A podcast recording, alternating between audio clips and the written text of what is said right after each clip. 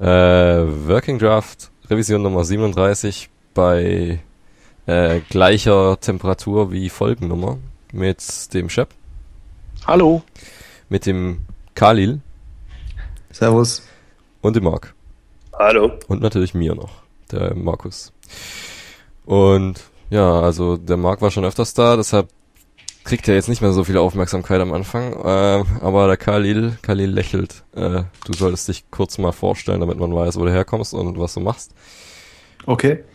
Also ähm, ich komme aus Stuttgart und ich bin äh, Webentwickler und habe jetzt bis vor kurzem bei einer Agentur gearbeitet und arbeite ab September in Karlsruhe bei ja.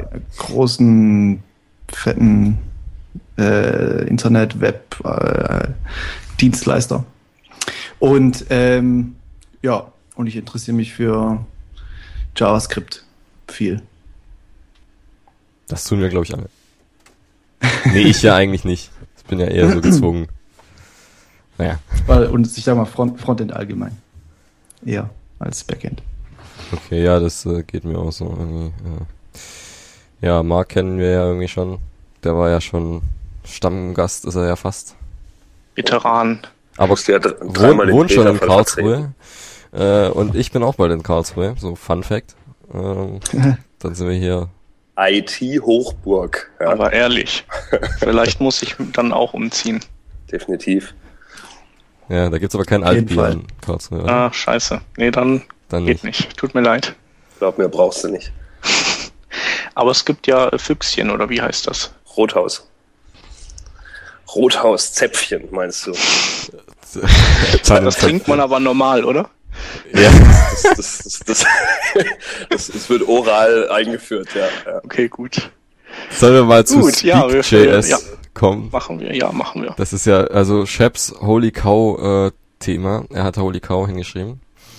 Ähm, deshalb kann er es aber gleich mal erklären, warum es Holy Cowish ist und was es überhaupt ist. Also Speak.js ja. soll. Ähm, ja, das ist jetzt ein, ein neues Kapitel. Eben wir kompilieren uns irgendwas, was vorher in einer anderen Sprache geschrieben war, nach JavaScript drüber. Ding.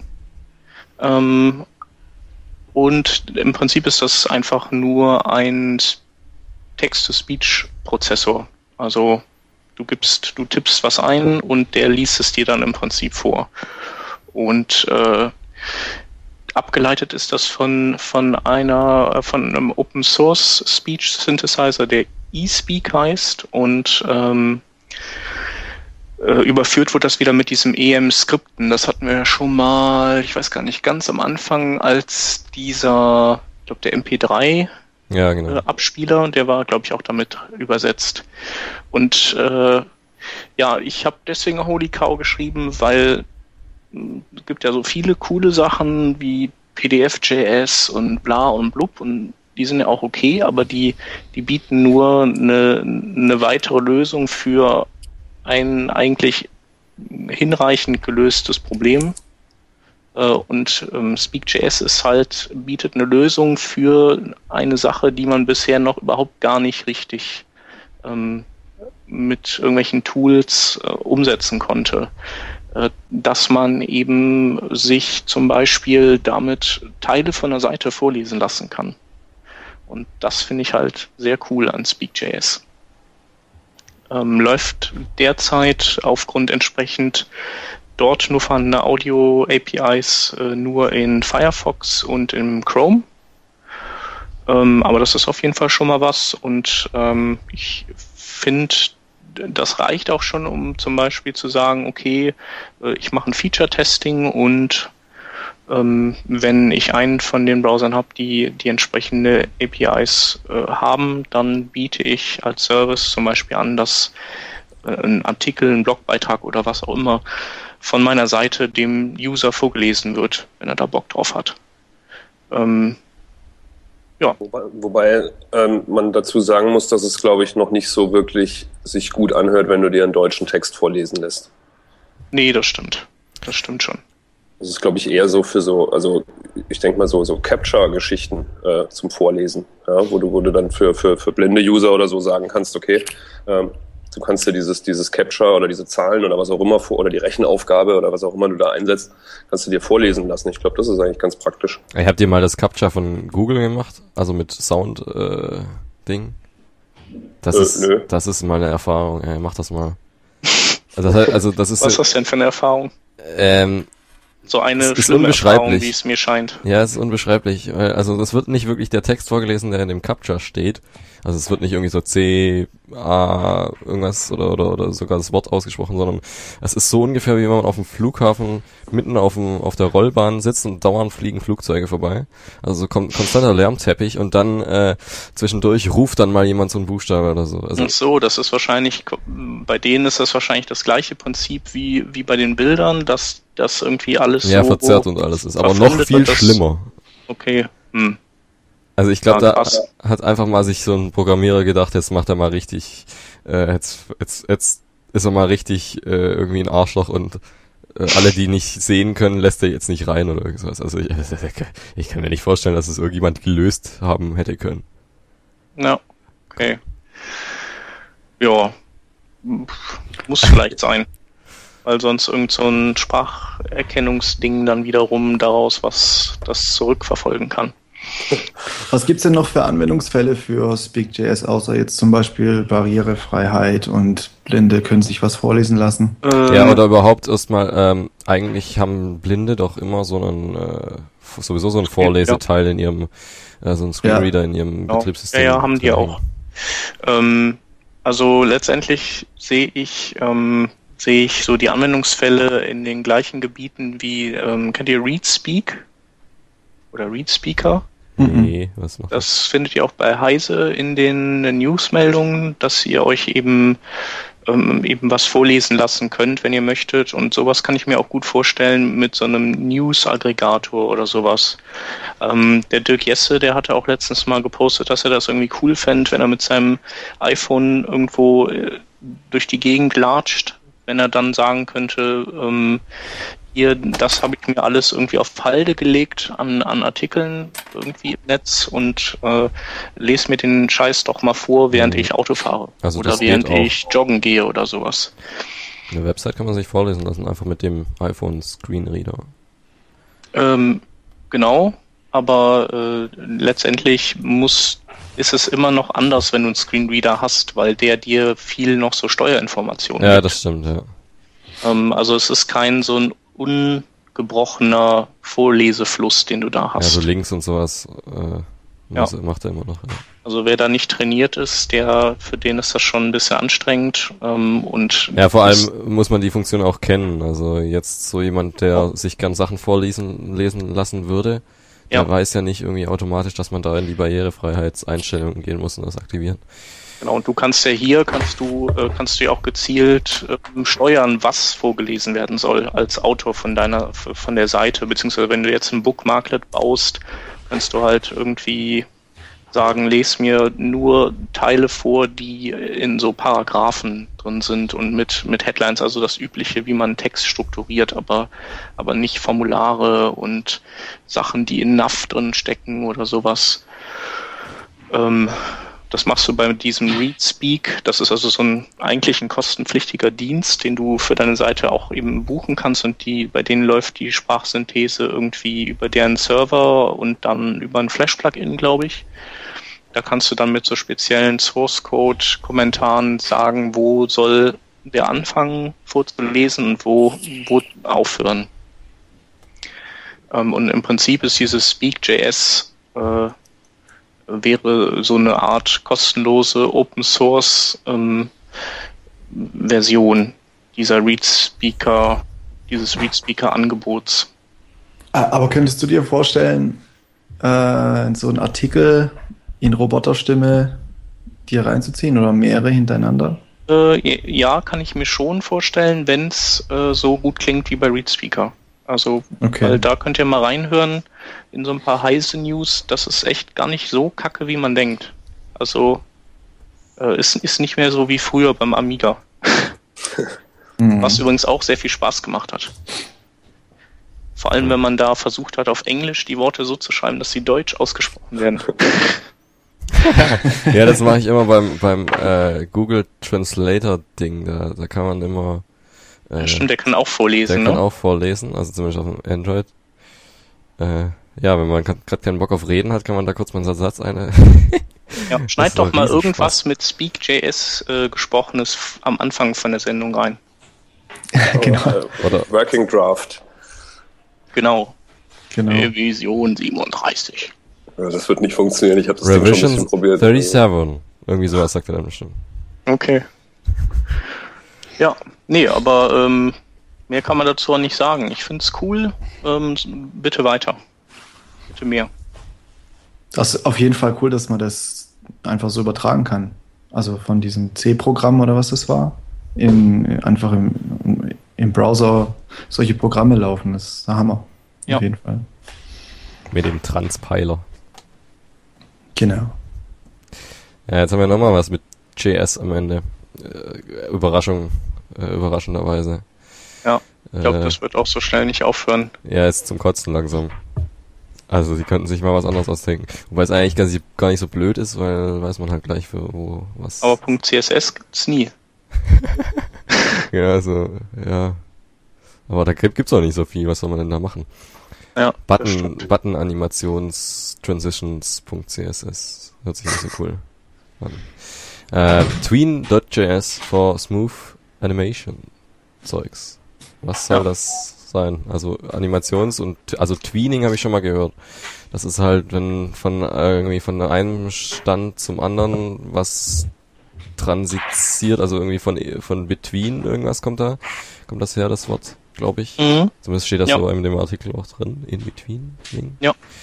Ähm, ja, also es bewegt sich was oder es morpht äh, etwas und dieses Tween.js soll das jetzt irgendwie machen können. Jeb, du weißt da mehr davon.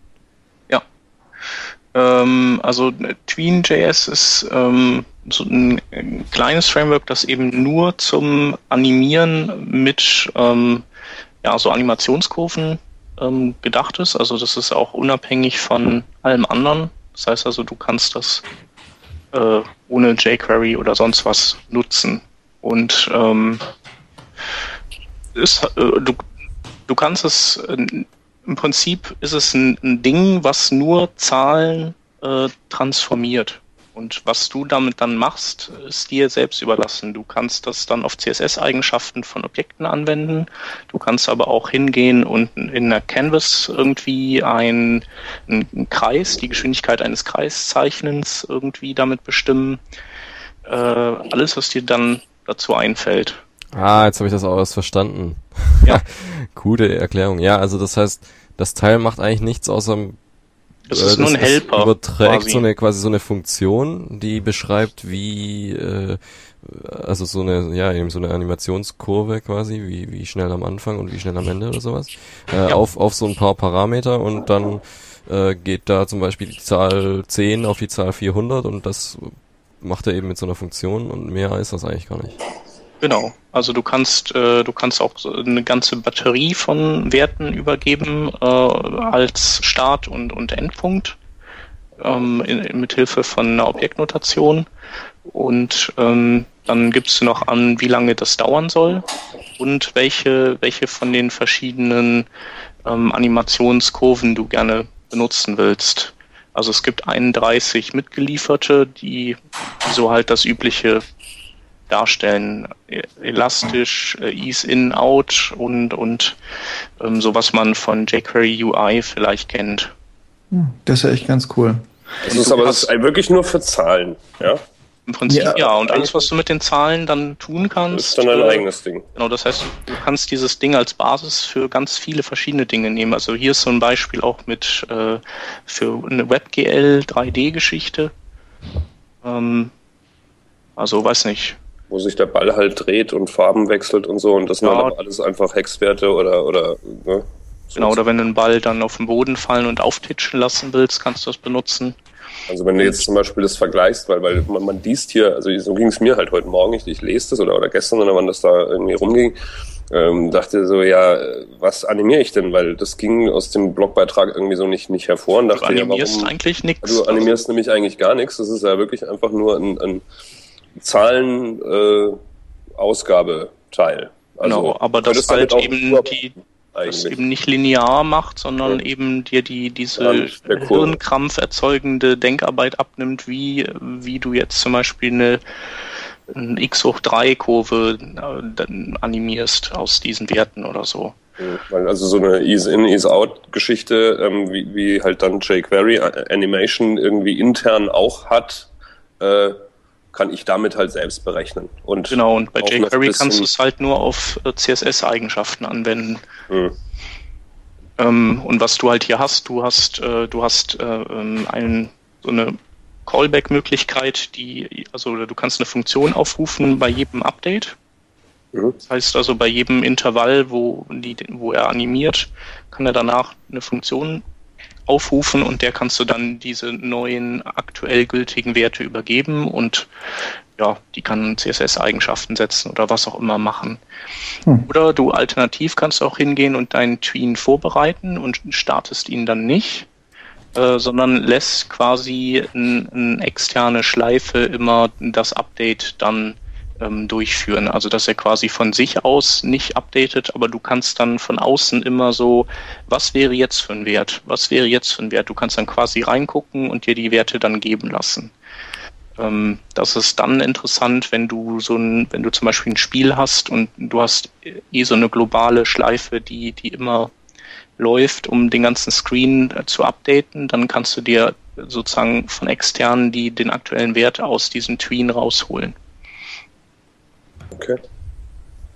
Ähm, anstatt dass der Tween selber sozusagen der Initiator ist dieser Schleife. Ja, also fand ich sehr cool. Sag mal Bescheid, wenn du weißt, wofür du es brauchst. ja, mache ich. Ja, also ich denke für so Canvas-Animationen oder sowas, für sowas bisschen generischeres. Ja. Ja, ich meine, das haben wir, wenn, wenn du so, so Raphael anschaust, das hat, hat ja äh, auch solche äh, ja, Ease-In, Ease-Out-Geschichten ja auch drin, aber halt auch wieder nur die ja, Standardteile. Ja, und ja. da kann ich mir dann schon durchaus vorstellen, dass man das dann da irgendwie verknüpft. Ja, also ich kann mir zum Beispiel vorstellen, wenn du irgendwie, äh, sieht ja auch cooler aus, wenn, wenn du jetzt so einen Kreis auf eine Canvas zeichnest und du, du erhöhst immer sozusagen den, den, das Bo den Bogen immer, äh, immer mehr, so dass mhm. der sich dann so animiert schließt, dass du das eben auch cool über Tween dann eben äh, ähm, weich starten lässt und weich enden lässt oder, oder umgekehrt. Mhm. Jo. äh, das nächste Thema ist jetzt dann ausnahmsweise mal keine JavaScript-Library, äh, sondern mh, mm, nee, hat auch nichts mit JavaScript eigentlich zu tun. Äh, die, und zwar der Firefox 8 ähm, führt ein die Möglichkeit, ähm, Elemente mit oder das Kontextmenü, das aufklappt, wenn man das auf bestimmten Elementen aufruft, um eigene Einträge zu erweitern. Das heißt also, du kannst dann hingehen und bei Elementen sagen, du hast jetzt noch ein Sonder du hast noch Sonderkontextmenü-Einträge und ähm, kannst in einem separaten Bereich deines HTMLs dann dieses Menü definieren. Das kriegt eine ID und, und das Element, das dieses, diese Menüerweiterung haben soll, das, dem, das kriegt dann ein Kontextmenü-Attribut, das auf diese ID verweist. Und dann bindet der Browser das in sein natives Kontextmenü mit ein. Finde ich super. Also das, das könnte schnell irgendwie Browser-Standard werden, weil das kann man meiner Meinung nach echt gut gebrauchen, wenn man mal nur an, an, an CMS äh, Geschichten denkt, äh, an, an den Editor, ja, und dann einfach wirklich einen Rechtsklick irgendwo auf ein Bild und dann halt eben damit nicht nur Standard eben speichern unter, was auch immer, sondern halt wirklich ähm, dieses Menü dann erweitert. Ähm, das ist ganz gut, wenn man sich mal hier diesen Screenshot auch anschaut. Ähm, einfach über diese Standard-Aktionen äh, äh, ja, Aktionen einfach noch eigene legt, zum Beispiel, weiß ich nicht, Bild editieren oder, oder ähm, Bildklasse zuweisen oder was auch immer Ähm, das das stelle ich mir schon schon ziemlich cool vor. Oder halt im ganz normalen, äh, in, einem, in einer ganz normalen Text-Area, dass man da halt irgendwo sagen kann, Überschrift einfügen oder äh, einfach solche Geschichten, wo man dann halt wirklich so eigene Aktionen mit verknüpft, weil ähm, äh, ich, ich, ich kenne es eben zum Beispiel von ModX, ähm, da wird ja dieser, dieser Rechtsklick im ähm, diesem Ressourcenbaum auch gekapert eigentlich, was, was viele irgendwie total kacke finden. Ähm, und, und werden dann eigene äh, Menü-Einträge halt ange, angezeigt. Ähm, und das wäre natürlich eine elegante Lösung, wirklich beides zu haben, dass man halt den nativen Rechtsklick eben hat, das äh, Kontextmenü und eben eigene Sachen. Also ich finde das ähm, sicherlich eine sinnvolle äh, Erweiterung. Ich hoffe mal, dass da auch andere Browserhersteller dann mit, mitmachen. Ja, also es ist äh, schon offiziell äh, eine neue, ein Feature von HTML5. Also insofern, ähm, ja. Ähm, könnte kommen. Könnte quasi. kommen, genau. AK. Gut. Also, also ich finde es eigentlich eher nicht so gut. Okay. Also vielleicht schon ganz gut, aber ich hätte auch irgendwie darauf verzichten können. Ähm, weil ich gedacht habe, dass jetzt endlich mit so ganzen, mit den ganzen Web-Apps und so, die jetzt irgendwie mal langsam so kommen, äh, ihr wisst schon, jetzt kommt Web-App und da nichts mehr anderes gibt's. Äh, da habe ich gedacht, jetzt verschwindet dieser Rechtsklick, weil er eigentlich zu nichts zu gebrauchen ist. Auf so einer Website, da macht man Rechtsklick und dann kommt halt da so, ja, vom Browser da so Zeug. Und deshalb klicken eigentlich die meisten Menschen auch gar nicht mehr mit, mit der irgendwie, also rechte Maustaste ist ja schon mal grotesk genug, weil ich habe schon seit Ewigkeiten keine Maus mehr und keine Maustasten. Er muss da immer so einen Doppelfinger-Tap machen und das ist voll anstrengend. Äh, deshalb habe ich gedacht, ja, jetzt wird es endlich hoffentlich abgeschafft. Jetzt Aber schließt sich, schließt sich ja nicht aus. Du kannst ja, du kannst ja weiterhin deine äh, Aktionen, ich meine jetzt, wenn man bei dem Beispiel bleibt mit dem, mit dem Bild irgendwo in einem CMS oder was auch immer, ähm, das kann ja auch weiterhin äh, über den Editor oder wie auch immer diese Sachen machen. Aber ähm, es gibt durch, durchaus unterschiedliche ja, Nutzergruppen, die halt unterschiedliche Verhaltensweisen haben. Du bist halt kein Rechtsklicker. Ja, es gibt halt vielleicht andere Leute, die halt den ganzen Tag nur rechtsklicken wollen, weil sie halt immer ähm, äh, äh damit arbeiten also ich, ich finde es halt gut, dass man es machen kann. Man muss es ja nicht nutzen. Ja, aber es ist, ähm, äh, finde ich, äh, absolut, absolut sinnvoll. Also ich, ja, okay, man kann es schon machen, aber äh, wäre jetzt cooler, ich hätte es jetzt cooler gefunden, wenn die gesagt haben, ey, wisst ihr, Rechtsklick, das macht eh keiner, deshalb verschwenden wir unsere Ressourcen nicht drauf und machen jetzt so, dass der Browser irgendwann mal richtige Keyboard-Controls hat. Das finde ich irgendwie sinnvoll. Also zum Beispiel Rechtsklick-Element überprüfen mache ich täglich ungefähr 100 Mal. Ja, das mache ich auch, aber nur weil es nicht anders geht. Ich mach's nicht gern, aber ich. Was denn anders machen? Na, irgendwo äh, halt so ein ja, Button ja, und, und, dann. Jetzt, ja, Button, wie Button? Button und ja, dann, ja, so wie es sowieso schon ist. Element. Wenn ich jetzt. und K, oder? genau. Ja, Markus ist so ein Keyboard äh, Jedi. Ja, ist. Ja trotzdem das Element musst ja irgendwie trotzdem identifizieren, oder? Ja, ja, ja also klar, ich kann ja aber, wenn ich jetzt hier meinen, wenn ich meinen Webinspektor aufmache, dann gibt's hier so eine Lupe. Wenn ich auf die draufklicke und dann über meine Seite fahre, dann werden die Elemente so rausgedingst, so blau gemacht. Und dann kann ich äh, links klicken ganz normal und dann wird das Element äh, untersucht. Also ich klicke quasi zweimal, aber halt nicht mit rechts, sondern beides mal mit links. Aus Prinzip nicht. Ja, nee, ich mach das schon, also das ist jetzt irgendwie schon umständlich, weil ich dazu den Webinspektor immer aufhaben muss. Also wenn ich ihn nicht offen habe, dann ist es halt blöd, weil dann sind es noch Eben. ein Schritt mehr. Aber äh, ja, ich finde Rechtsklicken trotzdem nicht so die Pleasure. Also Kapitelüberschrift oder Working Draft Überschrift über diese Revision ist auf jeden Fall Markus Schlegel gegen rechts. genau. Äh, du kannst auch ähm, bei, beim Chrome brauchst du den Inspektor gar nicht aufmachen, kannst einfach äh, Shift Command C.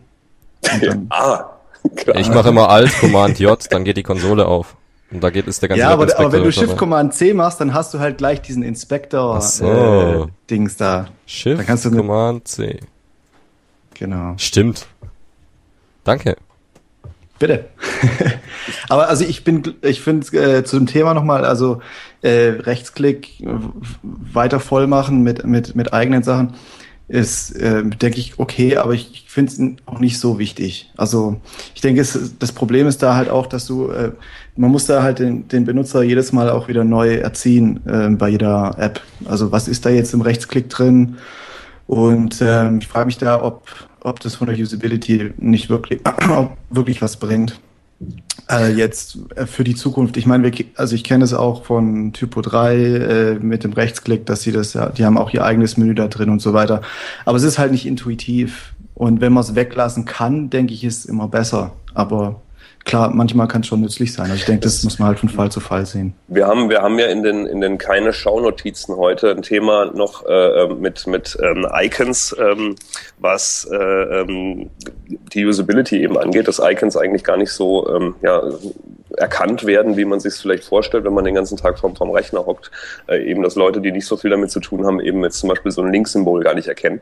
Ähm, und das ist natürlich, ähm, ich, ich kenne das von den, von den, von den ja, ähm, etwas Laien äh, äh, ähm, die halt eben so ein CMS selten bedienen. Ähm, wenn die dann zum Beispiel irgendwie so ein, ähm, äh, eine Tabelle zu bearbeiten haben, ja, eine Tabelle gibt's auch, auch richtig eingesetzt. Dann fragen die mich jedes Mal, ja, wie kann ich denn da noch eine Zeile hinzufügen? Ja? Und es gibt ein Symbol dafür, ja, ganz normal, also so wie bei Word auch, aber das erkennt natürlich kein Mensch, weil da sind ja auch irgendwie 25 Symbole da oben und welches jetzt dann dafür zuständig ist, ähm, das kriegen sie halt nicht hin. Und wenn ich denen dann sage oder einmal nur sage, dass sie auch einen Rechtsklick machen können in diese Tabelle und da dann eben von diesem Tiny MCE eben dieses äh, Tabellenmenü aufgeht, dass es dann da auch in Klartext steht, eben Zeile einfügen oder Spalte einfügen und so weiter, ähm, dann fragen die mich nie nie wieder, weil das wissen sie dann. Ja, und, und da lesen mhm. sie es auch, da müssen sie auch keine Icons ähm, lernen dafür. Und mhm. wenn man natürlich ähm, in, in, in so einem Kontext, den man einfach sagt, ähm, die Option, die Option, die du hast in diesem System oder in dieser Web-App, ähm, hast du einfach mal mit einem Rechtsklick, ähm, dann, dann sucht, dann braucht er nicht mehr suchen, weil das merkt er sich eher, als dass er irgendwo unter Menü bearbeiten, weiß ich nicht, hast du nicht gesehen. Ja, ähm, so ein bisschen diese Philosophie von den Microsoft Ribbons, die sind ja auch so, dass die sich quasi immer so rekonfigurieren, je nachdem, was du gerade so für ein Ding angewählt hast. Ja, oder im Großen halt das iPhone, was ja eben auch die UI anpasst, je nachdem, was du gerade machst. Ja, ja. Also ähm, wie gesagt, ob man das jetzt machen muss oder ob sich das durchsetzt, ich finde es halt schön, dass man es kann, weil ich, ich kann mir ein paar Sachen vorstellen, die man da einbaut, ähm, die äh, äh, dann sicherlich für, für viele einfacher zu finden sind, als wenn man es äh, sich sonst überlegen muss, wo man, wo, wo man jetzt das hintut, dieses, nennen wir es mal Kontextmenü. Also ich glaube, dass äh, das fällt so ein bisschen wieder in diese Sparte von HTML5-Sachen, die einem, äh, die einem einfach Drecks Scheißarbeit abnehmen.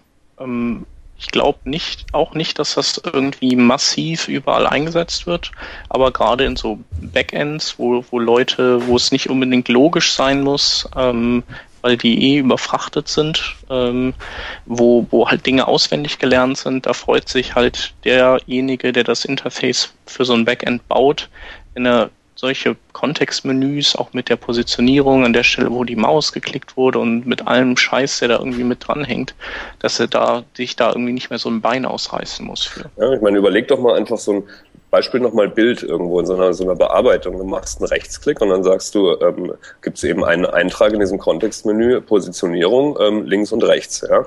Und dann kriegt er eben dieses, ähm, verknüpfst du mit diesem, mit diesem, mit dieser Aktion eben, ähm, dass das Bild halt irgendeine Klasse kriegt. Das kannst du heute natürlich auch in jedem CMS schon machen, aber dann musst du Bild auswählen, auf das Bild-Icon klicken, dann in den Tab wechseln, wo du die Klasse vergeben kannst und da dann die Klasse auswählen. Ähm, ich denke, ja, oder die bauen halt auch Kontextmenüs, aber halt eben äh, müssen sie halt alles von Hand und zu Fuß bauen, von A bis Z mit Styling. Ja, genau, und, und so kannst du halt ähm, genau sagen, wenn das eben so und so, so ein Bild ist, ähm, dann gibt's natürlich auch nur die Auswahl. Ich meine, ich bin jetzt hier, ich möchte jetzt nicht 25 Kontextmenü-Einträge haben, das wäre ja äh, bescheuert. Ja, also wirklich dann halt genau auf das bezogen, was eben ähm, du dann da machen kannst ob man, ob das überhaupt jemand macht oder ob das nicht viel zu aufwendig letztlich ist, kommt ja auch darauf an, wie das dann implementiert wird. Das ist ja auch die, die Frage. Ob das dann alles so einfach ist, ja, dass du dann dieses Objekt auch direkt ansprechen kannst und mit dem dann sehr leicht was machen. Das weiß ich mhm. jetzt auch noch nicht. Und also ich weiß auch nicht, ob die das schon wissen. Scheint ja schon relativ einfach zu sein, das hinzuzufügen nach dem Artikel. Mhm. Aber also das natürlich, das stimmt natürlich schon. Also wenn, wenn man es wirklich braucht, wenn es jemand äh, gerade in so einem komplexen Backend oder so, dann ist es natürlich Gold wert. Also weil es dir wirklich viel Zeit spart. Ich denke, ist wirklich so ein Fall-zu-Fall-Ding. Ja. Also ich bin, 25, immer noch, ja? ich bin immer noch dagegen, weil ich nämlich denke halt so, dass also wenn, wenn man jetzt dem Rechtsklick schon wieder entgegenkommt, dass die Leute wieder einfach nur rechtsklicken können, dann entstehen da auch keine neuen Designmuster und sowas, weil das ist schon, wenn man nur links klicken kann oder so ein iPad hat, da kann man auch nicht rechts klicken, äh, dann muss man sich da als Designer irgendwas anderes überlegen, wie man äh, zum Beispiel diese, was der Chef vorhin gesagt hat, diese komischen Ribbons, also ich habe keine Ahnung, was das ist, aber ich stelle mir das halt auch so wie so ein Kontextmenü vor, nur dass es immer da ist und dass es äh, dass es halt sich ja also kontextmäßig halt auch ändert, wie je nachdem, wo ich gerade den Cursor habe oder wo ich hingeklickt habe als letztes oder was Fokus hat oder sowas. Äh, was ich jetzt zum mhm. Beispiel grundsätzlich schon mal ganz gut finde, weil das ist dann immer da und da sieht man was, also das sieht man sofort, wenn man irgendwo einen Fokus hat, äh, was dann jetzt an Möglichkeiten es gibt. Und wenn ich aber äh, das im Kontextmenü versteckt habe, dann muss ich da eben erst rechts klicken, dann gucken, ob es überhaupt das da gibt. Und wenn nicht, dann muss ich irgendwo noch ein Menü sowieso noch durchsuchen. Also wenn dann die Funktion, die ich mir vorgestellt habe, da gar nicht ist, wenn ich das dieses diese Ribbons da Ribbons äh, diese dieses äh, Kontextmenü, das ich immer sehe, habe, dann ja, dann sehe ich es halt immer und dann kann ja, ich. Wobei ich mir vorstellen kann, dass durch diese dadurch, dass es spezifiziert ist, ähm, kannst du dann auf so Touch-Devices das Ganze natürlich auch als Ribbon darstellen. Also weil das, weil es ja ein Standard ist. Ja, ja, okay. Das heißt, der Browser ist, ist in der Lage, das zu erkennen und theoretisch könnte er sagen, okay, immer wenn so ein Anführungszeichen Kontextmenü, wenn ein Element ein Kontextmenü hat, dann und man klickt oder man man toucht das quasi an, dann fahre ich eben so oder dann habe ich einen bestimmten Bereich, wo ich eventuell äh, eventuelle Kontextmenü-Einträge dazu wie so ein Ribbon eben darstelle. Also ich denke, das ist dann vielleicht eher so ein Ding, was der jeweilige Device oder OS-Hersteller dann sich überlegen muss, wie er es macht. Aber du als Webdesigner musst es halt nicht. Du kannst einfach sagen, ich habe hier ein Kontextmenü drauf geschissen, wie ihr das einblendet, aber ich, das, ich definiere halt, dass es das gibt und das hat die Einträge und was ihr daraus macht, das ist dann euer Ding. Ja, ich, ich persönlich scheiß halt nicht gern drauf, wie irgendwas aussieht dann später. Das ist, mhm. glaube ich, ein bisschen so mein Problem. Ich glaube, ich bin auch in der Web, äh, ich, ich bin irgendwie ein bisschen da falsch, so beim Web-Designen, äh, weil das sieht sowieso immer alles anders aus und so. Äh, ja, deshalb mache ich jetzt lieber mal ein paar Coco-Apps und guck da mal rein. da kommst du schon mal nicht mit dem Rechtsklick äh, so arg in Konflikt. Ja, ja schon auch, aber apropos die Markt, du meinst ja, wenn man 25 Einträge machen will, äh, wenn dem so sein sollte, dann ähm, kann man äh, in diesen Kontextmenüs auch so Gruppen bilden. Also man kann dann auch sagen, so. Ja gut, ist ja klar. Also das, das habe ich ja so auch verstanden. Also ähm, du kannst ja dann sagen, zum Beispiel irgendwie Rechtsklick. Äh, ähm, ich glaube, haben wir doch in dem Beispiel hier mit mit ähm, ja, genau. irgendeinem Bild dann so Share und dann ist halt öffnet genau. sich das neben dem Share und dann kommt halt Twitter, Facebook, wie auch immer. Genau. Wollte das nur für die Hörer sagen die das ja, ja, auch nicht ja, wussten. Ja. Wobei ich ähm, dann da natürlich euch wieder recht gebe, ähm, ich komme sicherlich jetzt nicht unbedingt auf die Idee, wenn ich ein Bild sehe, dass ich jetzt unbedingt direkt irgendwie sharen will, ähm, da einen Rechtsklick zu machen, in der Hoffnung, dass dann da irgendein Share with Twitter, Facebook, wie auch immer äh, versteckt ist. Ähm, also ich, ich sehe die Anwendung wirklich dann eher mit, mit, einer, mit, einem, ähm, ja, mit einer App oder einem CMS oder wie auch immer, ähm, womit man dann halt auch häufiger arbeitet und dann auch weiß, dass es da ist. Wenn ich jetzt einmal nur auf eine Webseite komme, dann komme ich sicher auch nicht auf die Idee, überall drauf rechts zu klicken, in der Hoffnung, dass ich irgendwas Cooles damit machen kann. Ja. Ja, das ja. hast du ja eben, bei Seiten, mit die viel Funktionalitäten haben, muss das irgendwie dem User zu kommunizieren, ist ja eh schwer. Ja. Ähm, abschließende Sache, es gibt auch einen Polyfill dafür, der auf jQuery aufsetzt und der, ähm, der zwar, also er kann naturgemäß nicht äh, dass die nativen rechts äh, Kontextmenü-Einträge mit den künstlich erzeugten mischen, aber ähm, zumindest ein Kontextmenü mit den mit den künstlich angelegten dann anzeigen. Also so wie man es halt bisher ähm, gelöst hat. Ja. Haben so, wir das Thema doch durch. Sollen wir weiter zum Jawohl. nativen Client. Also ihr genau. meint, äh, das ist quasi Java äh, Applets 2.0. Ähm, genau. Dass der Chrome, also Google ist ja irgendwie voll so Web-Applikations-Nazi-mäßig drauf. Quasi so wie der Peter immer. Äh, und die meinen jetzt auch, dass es jetzt nicht nur JavaScript gibt, sondern es soll jetzt dann auch möglich sein. Also ich glaube in irgendeinem ja, Chrome 14 schon. äh, dass man C oder C++ Code, äh, also kompilierten Maschinencode äh, ausführt und im Browser dann in so einer Sandbox laufen lässt. Ja. Also ich fand, also ich habe so gelesen, habe gedacht, äh, eigentlich doch ganz cool. Weil C und so, das ist ja voll schnell. Ja. Äh, genau, das ist ja auch, das ist der, der große Vorteil der ganzen Geschichte, äh, dass du äh, sehr, sehr performante Anwendungen, zumindest theoretisch, ähm, damit bauen kannst. Also Dinge, also es bietet sich für die Dinge an, für die JavaScript trotz aller Fortschritte ähm, bei den Compilern eben einfach immer noch zu lahm ist, beziehungsweise die, das, die Browser Render Engine. Also können wir vorstellen, so Videoschnitt als, und so. Ja, hast du als Performance-Papst da irgendwie so eine grobe Hausnummer, wie, wie man sich das so vorstellen kann ungefähr? Also ist ja was. Wie mal schneller das ist ja, oder genau, was? Ja. Also das kann man bestimmt nicht so irgendwie so ausdrücken, aber, aber ich, kann, so ich kann mir schon vorstellen, dass es so im Bereich so, sagen wir mal, 50-fach ist. Ah, okay. Und der Kante könnte ich mir schon vorstellen. Ja, gerade so, ja, ja, wie, wie du sagst, Videoschnitt quasi oder mit der Audio-API äh, hat man ja als JavaScript eine API oder soll ja eigentlich alles, was, was, was JavaScript als API geboten wird, soll ja diesem Native Client auch dann zur Verfügung stehen über so eine Pepper API. Also das ist ja eigentlich, die haben sich da wieder was Witziges ausgedacht mit Native Client äh, NaCl und das ist Salz quasi, also chemisches äh, chemische Verbindung. Und dann gibt's dazu äh, als Pendant die, die Pfeffer API. Also Ja. Pepper und Salt. ähm, ja, und über diese API soll dann ähm, alles, was irgendwie JavaScript zur Verfügung steht, so an, also halt vor allem mal DOM und und sowas, ne? Äh, kann man dann auch mit C und C++ nutzen. Also ich habe ja keine Ahnung jetzt, wie das dann nachher aussieht, aber so heißt das Ja, zumindest. also eigentlich ist es gedacht für, für so Extensions, also das entwickeln die, entwickelt Google halt mit Mozilla zusammen und, und das ist halt, äh, ja, ähm, so ein einheitliches Interface für Browsererweiterungen. So.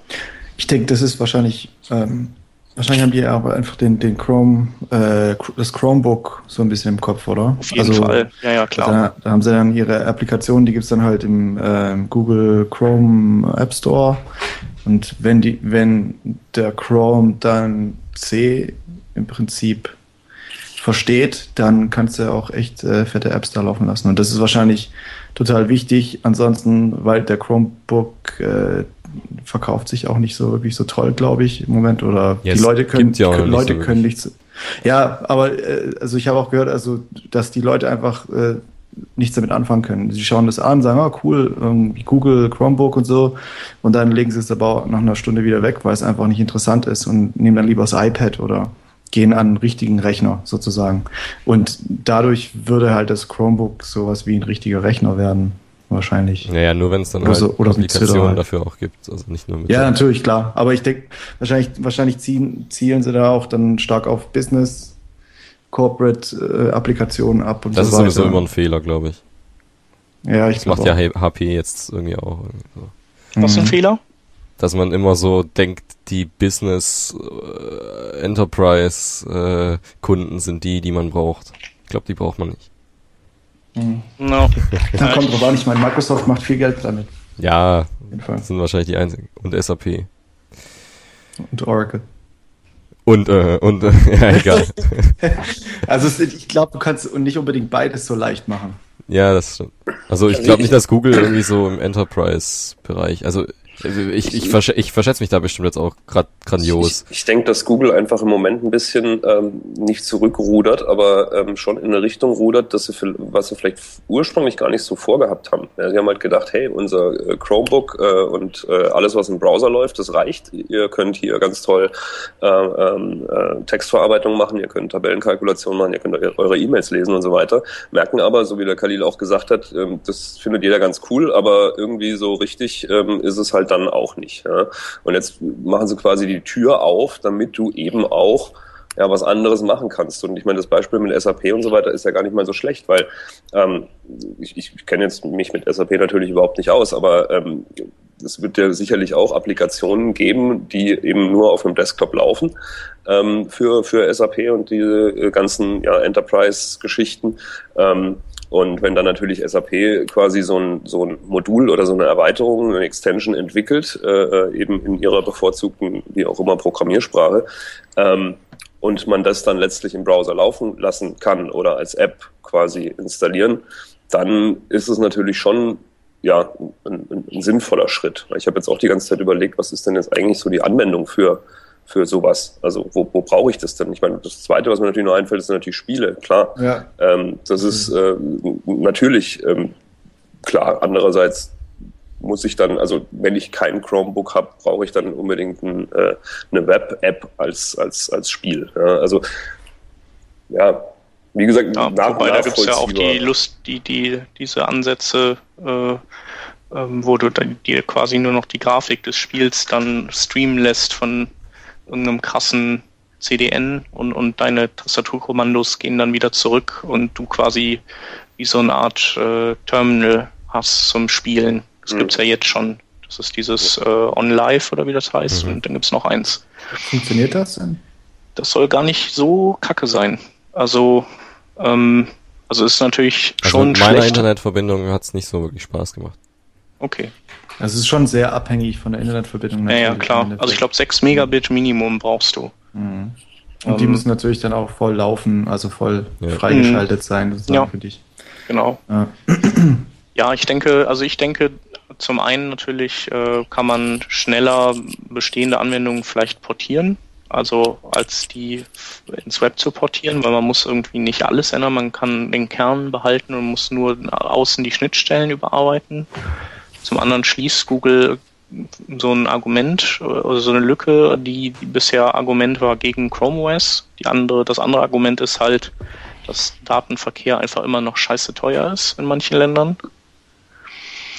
Ähm, ja, und äh, übrigens ist das auch schon, gibt es das auch schon seit 2008.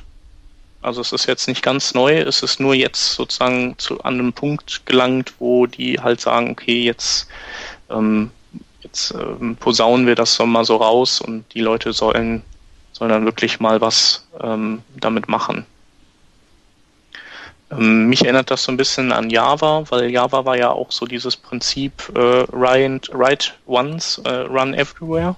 Das heißt, du hast so eine Codebasis, die wird dann durch, durch einen Just-in-Time-Compiler eben auch äh, in, in den lokalen, also in den lokalen Maschinendialekt übersetzt. Also es wird hast. Äh, über so ein Byte, also erst so in so ein Bytecode gedingst und dann eben, also der ist plattformunabhängig dann quasi. Also so wird das hier mit dem C und C++ auch gemacht, also Low-Level Virtual Machine äh, interpretiert dann ja. so ein Bytecode. Genau, wobei das jetzt noch nicht der Fall ist, also das äh, Jetzt ist, glaube ich, nur x86er Plattform und äh, dass dieser äh, Low-Level äh, Virtual Machine Bytecode, der kommt noch. Ähm, so, und dann, okay, dann läuft es auch auf äh, ARM-Prozessoren und was dann, was dann noch so gibt, aber eigentlich ist ja fast alles tot, außer x86 und die, die ARM-Prozessoren. Ja. Also so die, die halt in, in iPad und in dem coolen Touchpad all, allem, stecken. was klein ist. Genau. Man muss auch noch dazu sagen, dass ähm, sowohl Mozilla als auch Opera äh, jetzt nicht so begeistert sind von der ganzen ja, zu Geschichte. Recht. Aber du hast doch irgendwie gesagt, dass von, also dass Mozilla da mitentwickelt oder so. Pepper genau, die entwickeln Google aber nur an dieser Schnittstelle mit, die eigentlich erstmal noch nichts mit, mit diesem äh, Native Client zu tun hat, sondern das ist eine Schnittstelle, die ja eigentlich für Extensions gedacht ist, so. mit, mit denen diese Extensions dann äh, mit den Browser-Bestandteilen kommunizieren können. Und ähm, das nutzt halt dieser Native Client genauso auch. In, insofern, da hängt halt Mozilla mit drin aber ähm, dieses Konzept des äh, Native Clients findet Mozilla und Opera finden das irgendwie beide kacke. Was eigentlich auch richtig ist, weil das eigentlich wieder ein Schritt zurück ist, ähm, so raus aus dem offenen, standardisierten äh, Web, das, das sozusagen unkompiliert vorliegt, also das in, in Markup und in äh, Quellcode ähm, vorliegt und das dann eben einfach auf jeden Plattform, allen Plattformen der Welt läuft. Ja, ist auch, ist auch, also ich glaube, Google hat ja auch wirklich, also Google hat wirklich nur Interesse wegen ihrem Chromebook. Also anders kann ich es mir auch nicht vorstellen, also erklären, warum die das jetzt pushen, weil im Ende ist es ja auch was, was äh, potenziell so ein bisschen auch Innovation im Web äh, einfach äh, ein bisschen unterdrückt, wenn, wenn, wenn das möglich ist, weil du dir halt nichts Neues überlegen musst, ähm, ja. um, um diese Sachen zu lösen, die sie eben mit C-Compiler oder was auch immer lösen können. Insofern ist äh, ja scheint schon sehr, äh, glaube ich, hat schon sehr viel mit dem Chromebook zu tun. Das ist natürlich dann auch die Frage, wie ist das mit so ähm, Barrierefreiheit und ähm, so die ganzen genau. Probleme, genau. die man von Flash und, und dem Drecksscheiß Java kennt. Mhm. Ähm, die, ich meine, das werden die sicherlich eleganter lösen weil die Dinge meistens eleganter lösen als irgendwie die anderen, aber ja, das Grundproblem ist halt trotzdem da. Also Google kann ja auch nicht zaubern. Ja. ja. Ähm, ich finde es, glaube ich, auch tendenziell eher blöd. Also ich, ich weiß zwar, warum sie es machen und das ist auch teilweise der einzige Weg, um bestimmte Dinge zu tun, aber trotzdem finde ich es nicht so cool, weil das so eine Insellösung ist. Insellösung? Ja, auf jeden Fall. Wie jetzt? Also, wo ist die Insel jetzt? Ja, weil das halt nichts, das ist ja nichts, auf das sich alle Browserhersteller einigen und das irgendwo so, spezifiziert ja. wird, wo alle mitreden ja, vielleicht können. Vielleicht wird ja mal spezifiziert. Oder haben die das jetzt? Vielleicht, aber also so wie es halt jetzt ist, ist es auf jeden Fall noch eine Insellösung. Na, auf jeden Fall, also schnell, also ich finde ja mal schneller schon mal ganz gut. Wenn ja. Die das ja, willst, willst, du jetzt C schreiben? Ab jetzt. Will, oh, will, ja, nee, ich will kein C schreiben, ich will C schreiben, aber. Aber, aber C, ja. Äh, Ohne Rechtsklick. Ja. Ohne klar. Rechtsklick. So. Äh, ah, nee. Nee, weiß ich nicht, aber das ist ja sowieso immer so ein, so ein, so ein, so ein gegen die ganzen Web-Applikationen ist ja so, das ist das Argument, dass ja, das ist ja alles JavaScript äh, und das ist ja langsam, weil kann ja nicht so schnell sein, wie sowas kompiliert ist. Also das ist jetzt hier auch nicht richtig kompiliert, sondern noch so ein Zwischenstep mit dem Bytecode, aber trotzdem schon mal deutlich schneller. Und äh, ja. da würde dann das Argument schon mal wegfallen. Mhm. So. Ja, aber es ist natürlich auch, du kannst ja auch als Entwickler nichts mehr abgucken von sowas, ne? Weil du in den Quelltext nicht mehr rankommst. Das stimmt natürlich, ja. Mhm. Also eigentlich finde ich ähm. JavaScript schon ganz äh, schon cool genug. Die sollen halt mal JavaScript schneller machen, dann ist mir auch egal, ob das, dann können sie auch sowas sein lassen. Ja.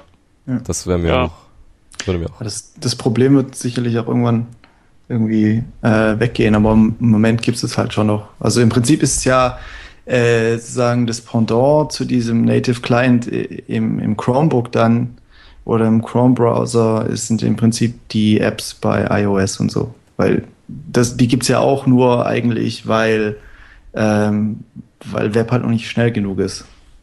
Würde ich jetzt mal so behaupten. Ja, stimmt. Am Und, Anfang hat der Steve Jobs gemeint, jetzt macht mal Web-Applikationen für das iPhone. Da gab es genau. ja noch gar keine nativen Apps, so, waren nicht vorgesehen. Oder vielleicht war es schon vorgesehen, aber er hat auf jeden Fall was mal anderes gesagt.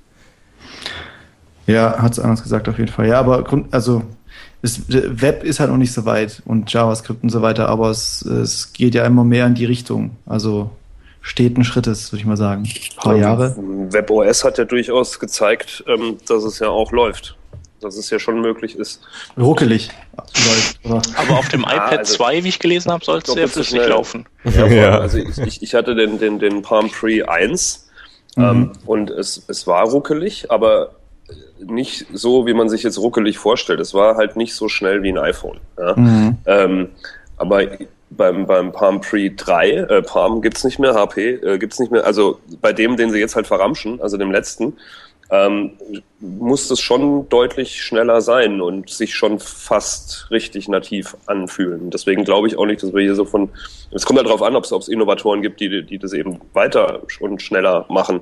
Aber ähm, glaube ich nicht, dass es jetzt noch irgendwie so arg viele Jahre eigentlich sind, dass man da äh, richtig brauchbare Lösungen hat. Mhm. Also, weil wie gesagt, ich habe das selber gehabt, das, das, das, dieses Gerät und, und das hat wirklich Spaß gemacht. Ja, mal abgesehen davon, dass es jetzt äh, von der Technologie her Spaß gemacht hat, sondern einfach auch von der von der Bedienung her. Und es ist halt schade, dass es wahrscheinlich einfach äh, jetzt stirbt. Jetzt haben wir auch ein bisschen News-Aktualität hier. Ja. Also sterben tut's ja nicht, ne? Also es wird, die, sie machen halt selber nichts mehr damit. Ja, also stirbt es. Damit, damit stirbt es dann auch. Ja. Wenn sie es nicht, wenn es nicht, ja, ist ja, hast wenn ja selber nicht gesagt, open, openisieren, äh, wenn sie es nicht, nicht freigeben, dann wird da auch nichts passieren, weil ich meine, wer, wer soll denn jetzt. Ja. Ich glaube, ehrlich gesagt, ich glaube, wenn jemand kommt, wenn jemand kommt und ähm, sagt, okay, WebOS fand ich so geil, das lizenziere ich mir jetzt und ich mache richtig geile, irgendwie eine richtig gute Hardware dazu, ähm, und stimmt es aufeinander ab, sodass es wirklich gut läuft, dann gibt's noch, da gibt's noch massig Platz neben einem iPad und einem iPhone ja, und so weiter, weil die anderen alle so abgekackt haben. Du brauchst ja aber die, die Entwickler dafür. Du brauchst ja Leute, die dann, die dann sagen, okay, lohnt sich das für mich, ähm, das jetzt äh, irgendeine App zu schreiben, ähm, wenn, wenn ich genau weiß, es sind auf dem, auf dem Markt äh, gerade mal, weiß ich nicht, 500.000 Geräte, wenn überhaupt, und, und, und ich verkaufe meine App, äh, die vielleicht ein bisschen spezieller ist, äh, gerade mal 5.000 Mal für einen Dollar, da setzt sich keiner halbes Jahr hin. Ja, also das ist halt das, das Problem. Also ich, ich, ich kann mir eher Aber vorstellen, wirklich, also oder das einzige Ding, das zu retten, wäre wirklich zu sagen, äh, die machen das jetzt Open Source ähm, und und ähm, irgendwelche Hersteller, die sich halt jetzt bisher noch nicht gegängelt haben oder irgendwie mit irgendwelchen Knebelverträgen an an, an Android oder was auch immer äh, äh, gekoppelt haben, ähm, die sagen, okay, das, das setzen wir jetzt mal um äh, auf, auf unseren Smartphones und, und, mhm. und, dann dazu halt noch ein gescheites Gerät, was endlich mal ein bisschen irgendwie vielleicht auch nach was aussieht, ja, weil das, ich weiß nicht, warum das ein Apple äh, eigenes äh, Feature ist, dass Geräte einfach gut aussehen. Ähm, kann ich mir schon vorstellen, dass es funktioniert, weil Android schafft es ja im Moment auch nicht so richtig, also Android startet völlig durch und so weiter, aber ich meine, mit dieser Update-Politik und dieser ganzen ähm, äh, ähm, diesen, diesen komischen Versionsproblemen und updaten kannst du nicht und dann nur, wenn der Hersteller zustimmt und, und weiß ich nicht. Das ist ja äh, auch nicht gerade sonderlich sauber, was da im Moment läuft. Und also wenn, dann hätte, glaube ich, WebOS jetzt noch eine Chance, wenn eben ja sich ein, zwei Hersteller finden, die, die, die sich darum kümmern. Aber ich glaube eigentlich nicht dran. Mhm. Ja, es bräuchte halt jemand, der äh, oder eine Firma, die halt mit einer ähnlichen Motivation ra rangehen wie Apple. Ähm, weil ja. die, die meisten Firmen und Android-Firmen und so weiter, die gehen mit der Motivation raus, äh, die sagen halt, okay, das ist das, was halt jetzt in ist, was die Leute wollen und wir machen das.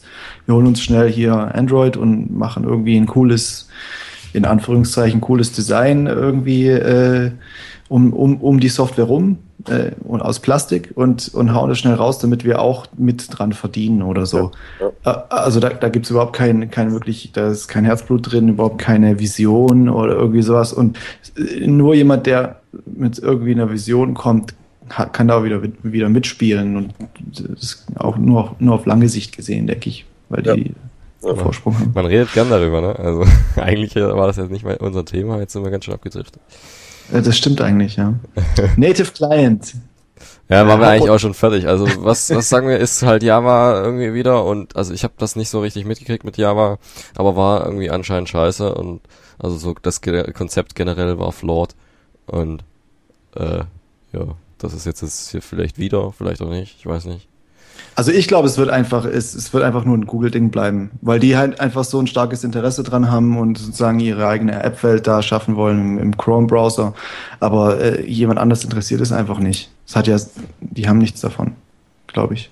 Ja, man muss halt nur aufpassen, dass man damit nicht irgendwann wieder in so eine Falle läuft, dass irgendwelche Firmen sich irgendwas basteln dafür und sich dann äh, mit Händen und Füßen in zehn Jahren dagegen wehren, auf irgendwas Geileres abzugraden, weil sie ja, den. Dumme Firmen werden das machen. also es wird sicherlich passieren. Kann ja, ich schon vorstellen. Wenn, wenn die, die jetzt investieren und die ja. haben halt ihre Software da drin laufen, ähm, so ist das ja mit dieser ganzen Microsoft ActiveX-Geschichte da und, mhm. und weiß ich nicht. Wenn du dann gut, Java läuft ja zum Glück in allen Browsern da, das ist irgendwie dann, wird über so ein Plugin abgefeiert. Vielleicht gibt es auch ein Google-Plugin irgendwann dafür. Ja, ich weiß nicht. Ja gut, wenn es die Schnittstelle gibt, dann spricht ja auch nichts gegen ein Plugin, was auf jedem Browser läuft. Ja, also wenn diese, schon... diese, diese Pepper API äh, dementsprechend in allen Browsern funktioniert, dann müsste ja auch ja, eben so ein, so ein Plugin laufen. Aber das ist ja dann wirklich äh, Fehler, die schon mal gemacht wurden, irgendwie so ein Stück weit. Ist halt echt die Frage, wie es dann halt auch mit, mit der Sicherheit und, und, und dem ganzen, äh, ganzen Nachteilen, die die Java halt damals schon mitbrachte, ähm, wie es dann damit bestellt ist, weil das muss sich ja nicht alles wieder äh, unbedingt wiederholen. Wenn ich auf eine Webseite komme, dann heißt es bitte erstmal Chrome Native Client Plugin runterladen. Ja, dann äh, flippen, flippen ein paar Leute aus, glaube ich.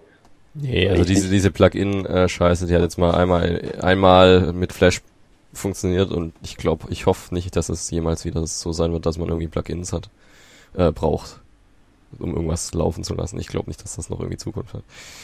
Äh, Hoffen wir's. So, jetzt haben wir noch eine Viertelstunde so irgendwie effektiv, um, um so den Rest durchzuprügeln. Bisschen wenig, aber wir versuchen es einfach mal. Äh, wir haben jetzt noch. Mark muss einfach sagen, wie viel Zeit er hat. Ich? Ja. Äh, ja, nee, geht schon noch. Okay, jetzt machen wir einfach mal weiter mit PJ Scrape. PJ Scrape. Ähm, wen, wer steht denn da mit Ahnung drin? Khalil. Äh, ich hatte das reingepostet, das ähm, also ich fand es ganz interessant. Ähm, ich bin mir aber nicht hundertprozentig sicher, was man machen kann. Also was, was es im Prinzip ist, ist, ähm, das benutzt äh, dieses Phantom JS, worüber ihr schon mal gesprochen habt, richtig? Ähm, ja. Um, oh, um, es war schon um, länger, ja. Erklär doch mal. Ja, äh, ich, also so wie ich das verstehe, ich habe es mir nur kurz angeschaut, ähm, kann man halt äh, über PhantomJS auf der Command-Line JavaScript-Befehle ausführen und skripten.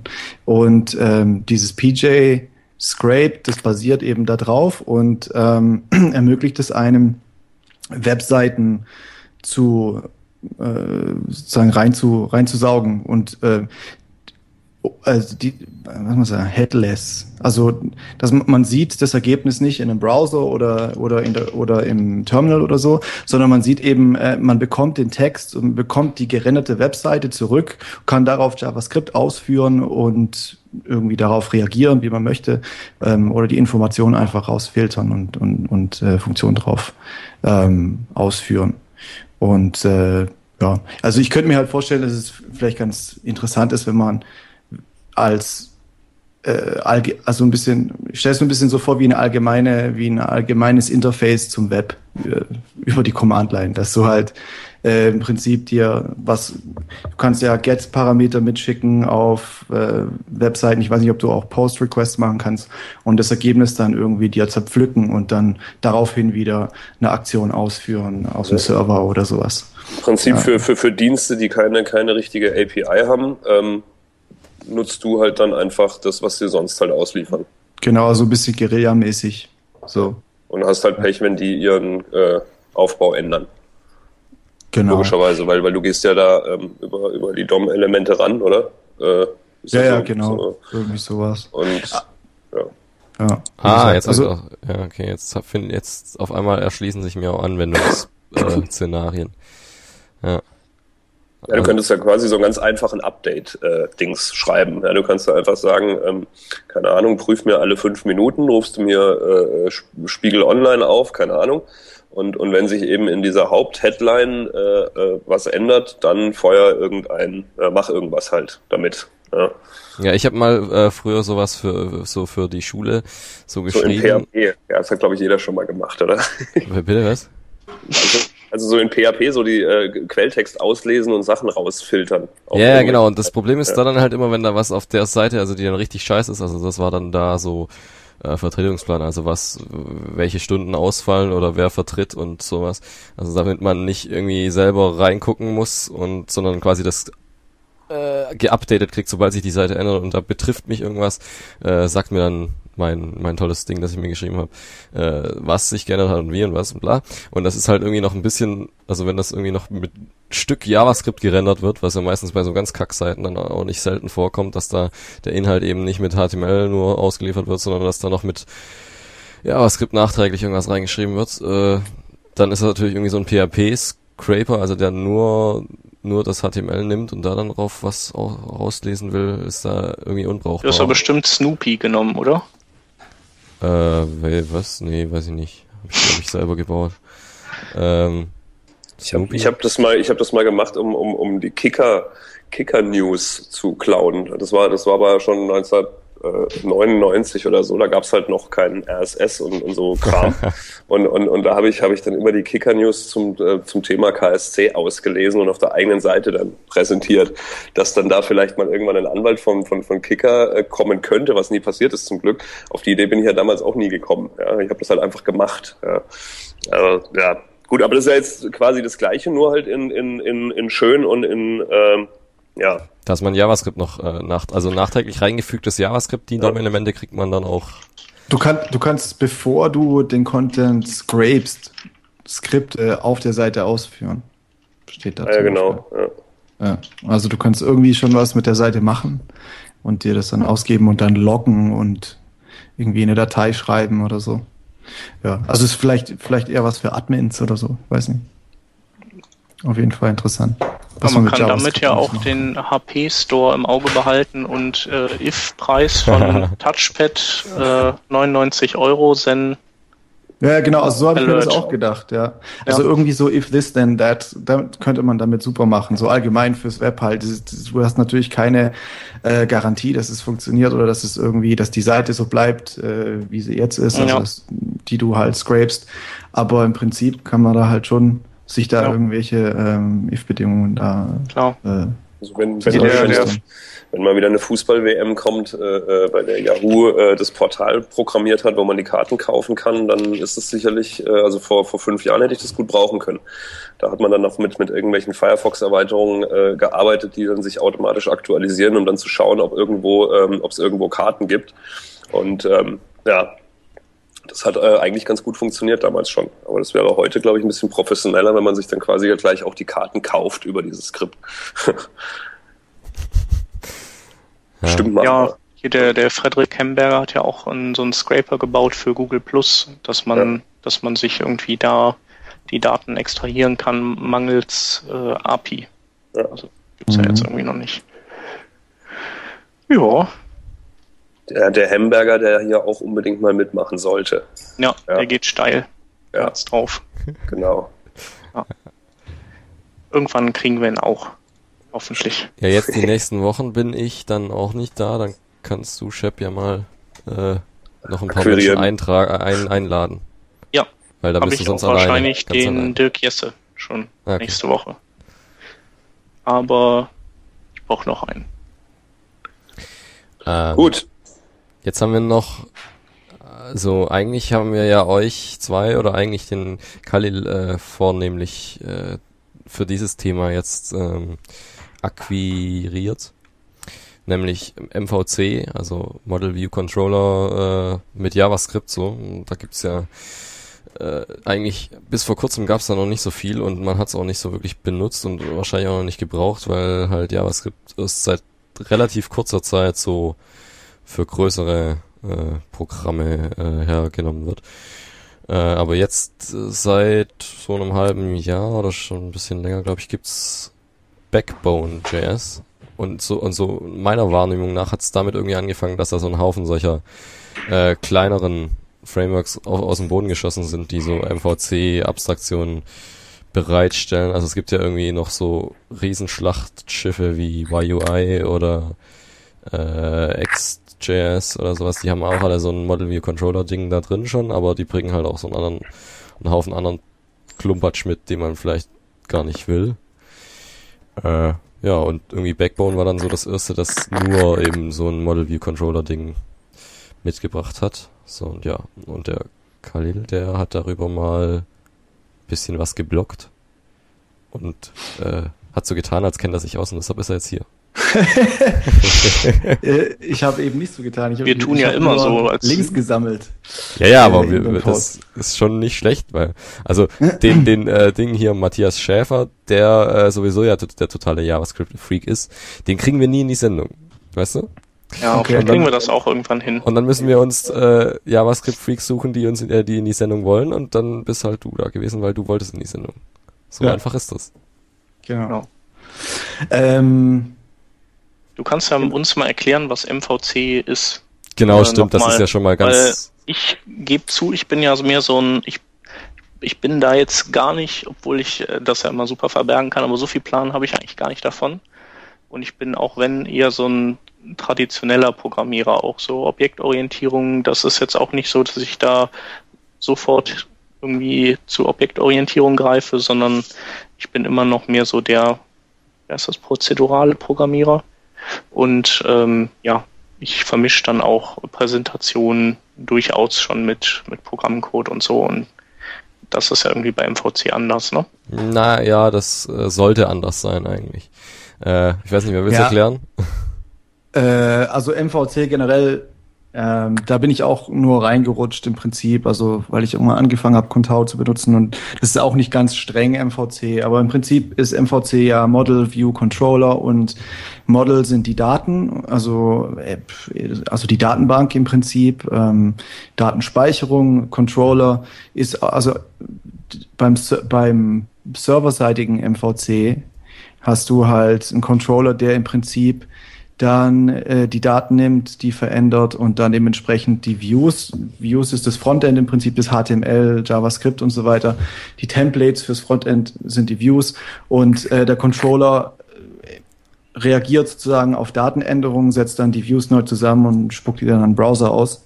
Und ähm, das macht halt im Prinzip einfach ähm, modular zu arbeiten. ähm, Also MVC, also Frameworks, die nach MVC-Prinzip aufgebaut sind, die können erstens leicht erweitert werden, wenn sie richtig programmiert sind. Also es kommt natürlich auch durch die Objektorientierung. Aber äh, du hast auch die Möglichkeit, zum Beispiel kann der Frontend-Entwickler sich komplett aufs äh, Frontend konzentrieren und auf die Templates, auf die Views halt und muss sich nicht mit, mit Backend, äh, mit PHP und so weiter und SQL auseinandersetzen. Das kann dann der Backend-Entwickler machen, ähm, jedenfalls zum gewissen Grad. Also sind die halt schön getrennt und können da ihren, ihren Job gleichzeitig sozusagen ähm, vornehmen, ohne dass es so zu sehr ver, vermischelt wird. Und ähm, bei, beim Frontend MVC ähm, ist es ein bisschen anders, weil ähm, du hast du hast dein Model.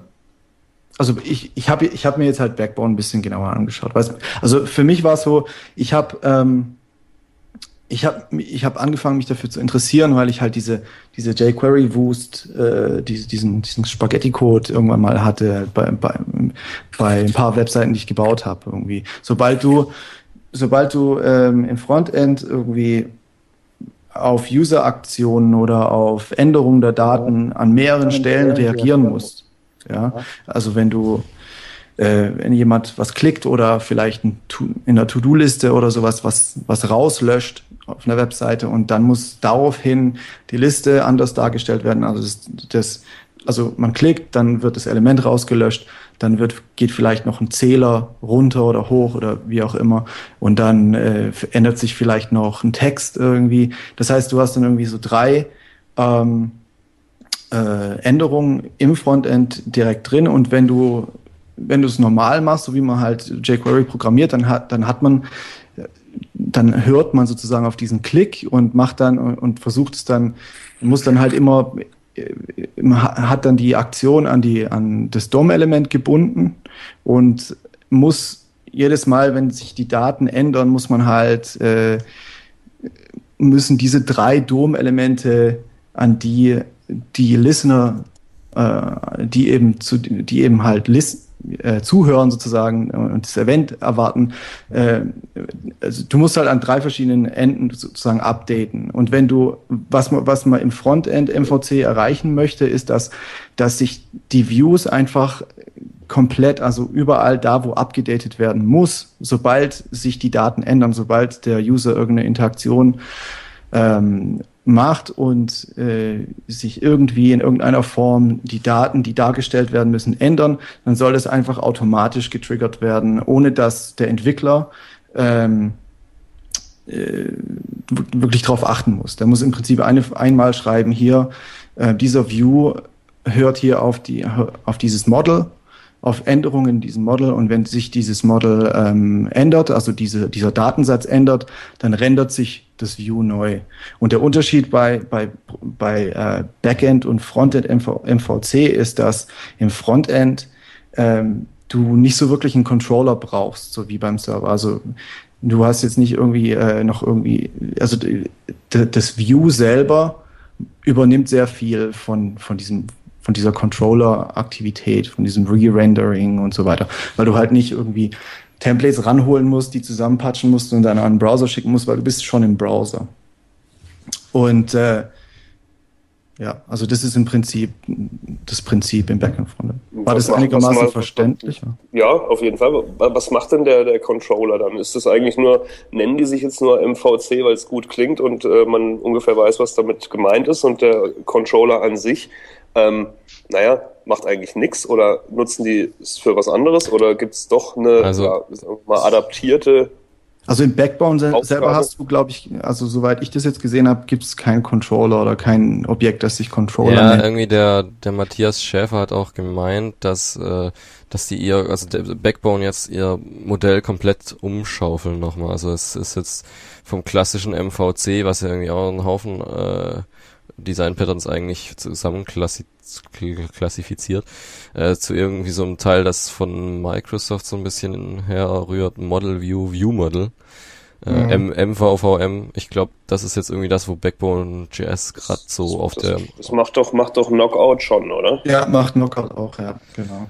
Ja, also die, die, die gehen irgendwie, also so ganz verstanden, was das jetzt jeweils der Unterschied ist, weiß ich auch nicht. Also das eine hört sich so an, äh, also dieses Model View, View Model, dass der eigentlich der Controller dadurch halt wegfällt, dass er eigentlich nur Daten vom einen zum anderen schaufelt. Ähm, also der Controller rechnet nicht mehr so richtig, wirklich, sondern äh, der, der kümmert sich eher darum, dass, dass View und Model eben getrennt bleiben. Also sonst könnte man ja sagen, dass die halt voneinander wissen, aber das dürfen sie eigentlich nicht, weil das ist ja blöd, sonst kann man ja wieder, kann man ja gleich wieder prozedural programmieren und ja, dieser eigentliche Controller, der schiebt dann eben die Daten vom einen zum anderen, ohne dass die jeweils was von sich selber oder von dem jeweils gegenüberliegenden wissen müssen. Das äh, ist alles ziemlich weit abstrahiert, so ist auch wahrscheinlich schlecht zum Erklären. Äh, ja, also ich, ich denke, im Prinzip kann man den Controller einfach vergessen im, im Frontend. Brauchst du nicht, sondern was du brauchst, ist einfach, du brauchst deine Daten, äh, deine Datenstruktur, die Models, ähm, da da werden deine Daten gespeichert und wenn die sich ändern, dann ändern sich, ändern die sich im, im Model und, ähm, und alle Views, die halt auf, auf dieses Model hören oder Änderungen in dem Model hören, die ändern sich einfach, sobald sich die Daten ändern und, und äh, rendern sich halt neu. Im Prinzip ist es, äh, im Prinzip kannst du das ja auch ähm, sozusagen im, im VC für Arme kannst du auch machen mit, mit Custom Events in, in jQuery, so ganz simpel.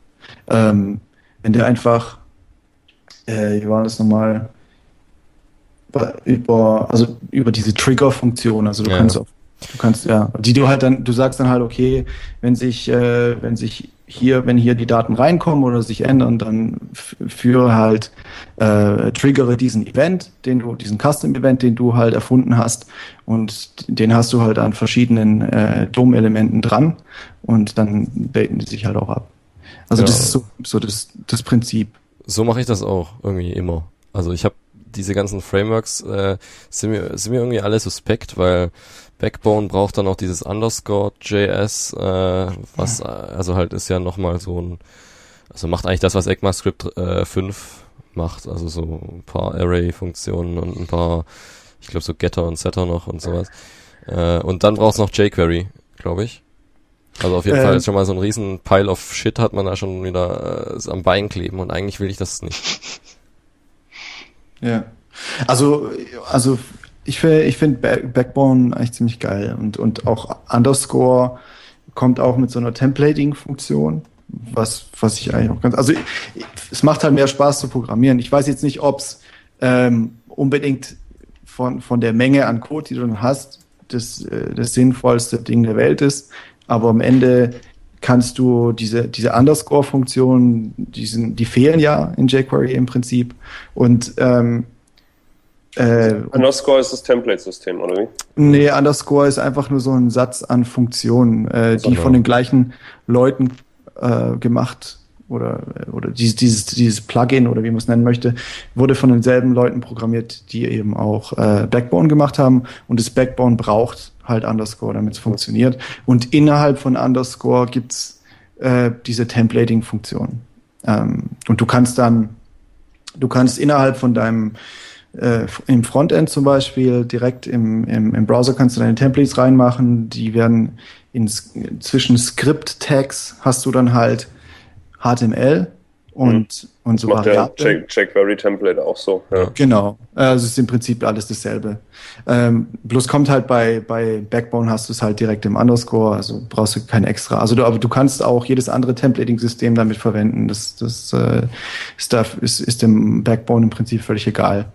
Mhm. Ähm, und dann und dann kannst du halt äh, über diese, diese, diese Backbone Views und Backbone Models und so weiter, kannst du halt deinen Code wirklich sehr schön organisieren. Und ähm, aber im Endeffekt, äh, wenn geht es halt dann auch wirklich, da muss man sich halt selber stark disziplinieren. Äh, sobald du halt wirklich umfangreiche JavaScript-Applikationen machst, dann, dann musst du halt deinen Code irgendwie sinnvoll organisieren, ansonsten äh, schwimmst du da echt Mhm. Aber das, das, kennen wir ja aus anderen Programmiersprachen. Ich denke halt, das MVC-Thema kommt halt jetzt ähm, so hoch, weil, weil die JavaScript-Applikationen einfach immer größer werden und die, und die Leute ähm, Wege suchen. Ähm, was, äh, was, ist los? Irgendwas ist, äh, ist der Sound scheiße? Oder? Ja, beim, nee, nee, alles gut. beim Chef kam gerade von dir noch mit. Also ich habe es wieder gesehen.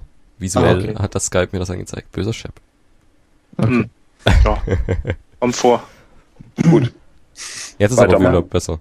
Ja, hat, jetzt, haben wir, jetzt haben wir den Kalender aus dem Flow ges... Nee, äh, kein Problem. Aber ähm, grundsätzlich geht's ja geht's einfach nur darum, dass man JavaScript-Code ähm, wieder wartbar macht, sozusagen. Ne? Also wenn du jetzt zum Beispiel an einem großen Projekt arbeitest mit, mehr, mit mehreren Leuten oder ähm, oder nach, nach sechs Monaten dich wieder dran setzt, dass du halt innerhalb von, von einer halben Stunde oder so dich da wieder zurechtfindest, weil du einfach weißt, okay, ich habe nach diesen, ich habe mein, mein, meine Daten so organisiert, meine Templates liegen dort und, und die ganzen ähm, Events sind irgendwie hier verknüpft ähm, und, und so weiter. Also dann findest du dich einfach, äh, einfach wieder ganz gut zurecht. Und das hat, das hat ich, ich denke, die, die Diskussion gab es sicherlich davor auch äh, bei beim bei, oder gibt es ja immer bei MVC äh, Frameworks und so weiter, dass es dann immer viel Code ist und so weiter. Aber äh, so einen großen Überblick habe ich noch gar nicht. Also ich denke, Backbone äh, JS ist sicherlich eines der eines der der umfangreicheren ähm, MVCs äh, oder JavaScript MVC Frameworks. Ähm, es erscheint mir aber extrem durchdacht und, und ähm, schon, also gibt einem unheimlich viele Möglichkeiten. Und ähm, ich weiß nicht, habt ihr dieses, habt ihr diesen Beitrag von der äh, Molly Lee gelesen? Diesen, ja, das ist, das ist der Matthias Schäfer, den ich vorhin erwähnt habe. Ja. Ah, okay. Der ist also eigentlich ein, äh, ein Mann, oder wie? Ja, ja, das genau. hört sich immer nur so an. Ja, der, der, der, Du bist bestimmt, du hast bestimmt an, an Molly gedacht, ne? Also, oder Molly E. Holzschlag gibt's da auch und so. Genau. Ja, also das, sie, das Icon sieht auch ein das bisschen Das Icon aus. ist äh, aber irgendwie so ein, so ein Comic-Held, irgendwas. Ah, okay, alles klar. Also es kommt aus irgendeinem Comic. Äh, okay, alles klar, nee, dann weiß ich Bescheid. Ja, genau, das, das, das fand ich extrem interessant. Und der hat ja dann auch über äh, Backbone geschrieben und das ist dann auch wiederum für, für richtig große Applikationen schon wieder zu schwach ist. Ja, naja, er, also in meinen Augen schreibt er eher, dass es, dass dieser Stack, also jQuery underscore und dann eben noch CoffeeScript machen die da irgendwie noch drauf, mhm. äh, dass es so ein Haufen duplizierte, also das ist, das sind alles, ja. die können alle mhm. was und die können alle das Gleiche und eigentlich bräuchte man die Funktion nur einmal. Also es gibt jetzt hier irgendwie so eine, eine Schleife mit einem Array und dann für jedes Array-Element eine, eine Methode aufrufen. Da gibt's in, erstmal in JavaScript an sich kann man das ja schon mal schreiben, so, also völlig ohne irgendwelche Frameworks. In CoffeeScript sieht's nochmal anders aus. In, in Underscore gibt's dann auch noch so eine Funktion, also each. Äh, in jQuery ja, ja. gibt's ja auch das ist dieses each halt mit dem anderen, also mit diesem Dollar-Namensraum. Und mhm. in ECMAScript 5 ist es der, was ich vorhin gesagt habe, äh, ist es dann auch eingeführt, dass es eben so ein for each einfach gibt. Äh, Aber heißt, er hatte, ja. sorry, er hatte auch in den, in den, in den äh, Kommentaren doch geschrieben, dass, ähm, dass, dass, dass Backbone.js und, und ähm, Underscore und so weiter einfach von der Struktur, also gar nicht genug äh, MV oder überhaupt Struktur ähm, gegeben hat für, für das Projekt, an dem er gearbeitet hat. Er hat dann gesagt, dass er eher äh, Dojo.js oder sowas anschauen würde fürs ja, nächste Projekt in der Größe, weil, weil was ich keine Ahnung, wie groß es war, aber auf jeden Fall ähm, scheint scheint eben Backbone und diese ganzen äh, MVC-Geschichten gar nicht so, also für, für, für Extremfälle und besonders große Applikationen, die jetzt wirklich einfach nur JavaScript sind und viel, viel machen, äh, scheint es einfach noch gar nicht äh, genug Struktur zu haben, damit man sich danach äh, wirklich gut damit wieder zurechtfindet. Das fand ich, das fand ich auch interessant und bezeichnend. Also man, man muss da wohl also noch ein bisschen eine Reise gehen irgendwie.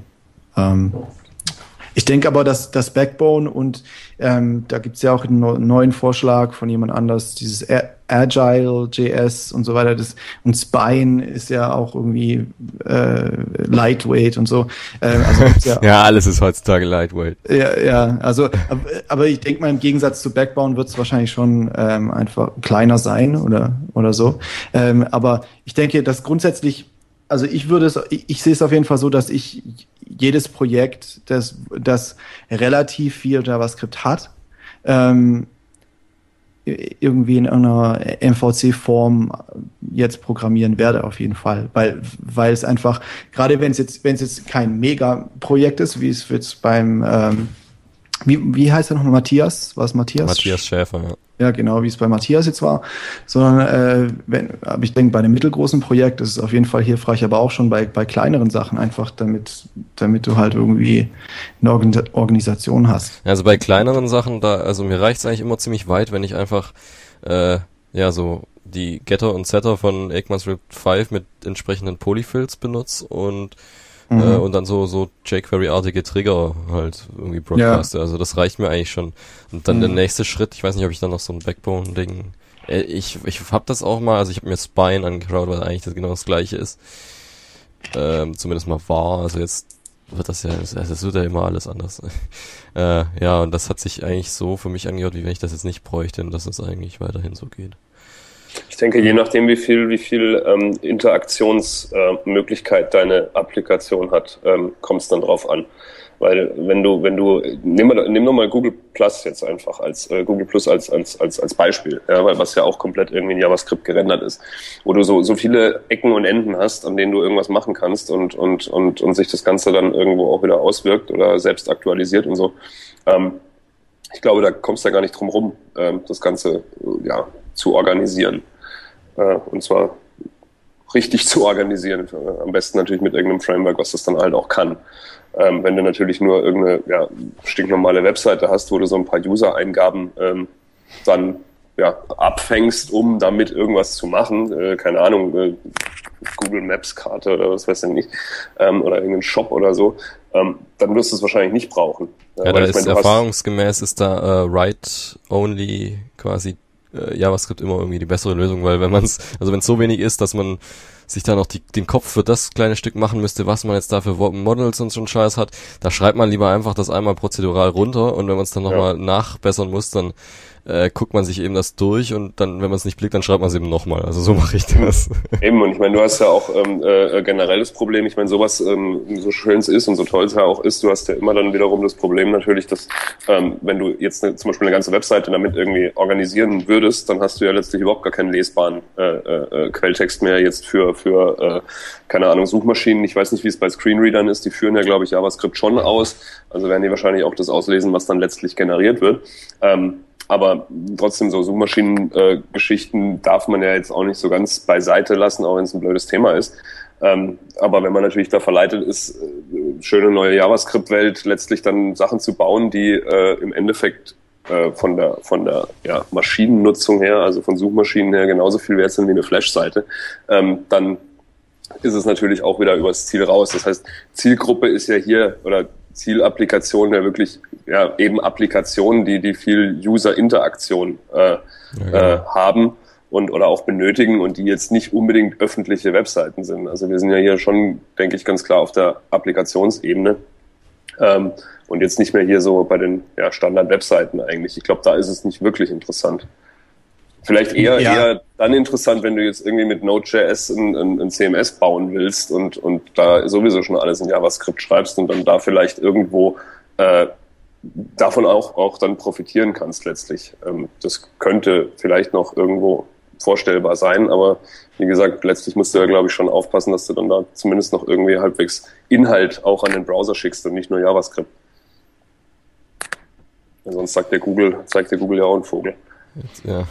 Jetzt sind wir äh, irgendwie vom, am, am Ende von unserem, von unserer Zeit, äh, Zeit von Nuss angelangt. Aber ich weiß nicht, wie, wie sieht's bei euch aus? Habt ihr noch Ja. Luft?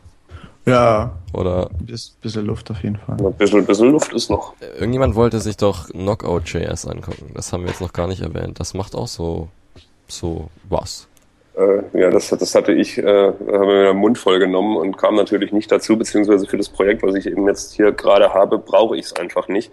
Ähm, aber im Prinzip macht Knockout, glaube ich, nicht viel anders als jetzt äh, äh, äh, Backbone oder wie auch immer. Also es ist äh, offensichtlich, also das ist halt eben kein MVC, sondern auch dieses MVVM, also Model View View Model äh, äh, Konstrukt, ähm, was ich jetzt auch gerade beim, beim Durchlesen auch erstmal wirklich verstanden habe, wo wirklich das Model eben die, die ähm, äh, der Teil ist, der eben sich um, um die Daten kümmert, das heißt auch die Daten eben vom Server holt oder zum Server schickt und das View Model wirklich äh, die Daten sind, die in der UI schon ähm, gerade bearbeitet werden. Also ähm, ein Beispiel Google Plus halt eben, wenn ich da einen Kommentar schreibe, dann ist das View Model eben äh, sind die Daten, die ich eben quasi gerade eingebe, die also quasi live irgendwo äh, ja, im, im DOM dann gerade drin sind oder eben äh, gerade eingegeben werden und äh, dementsprechend dann nach dem Speichern oder wie auch immer ins Model übergeben werden und das Model macht dann damit irgendwas.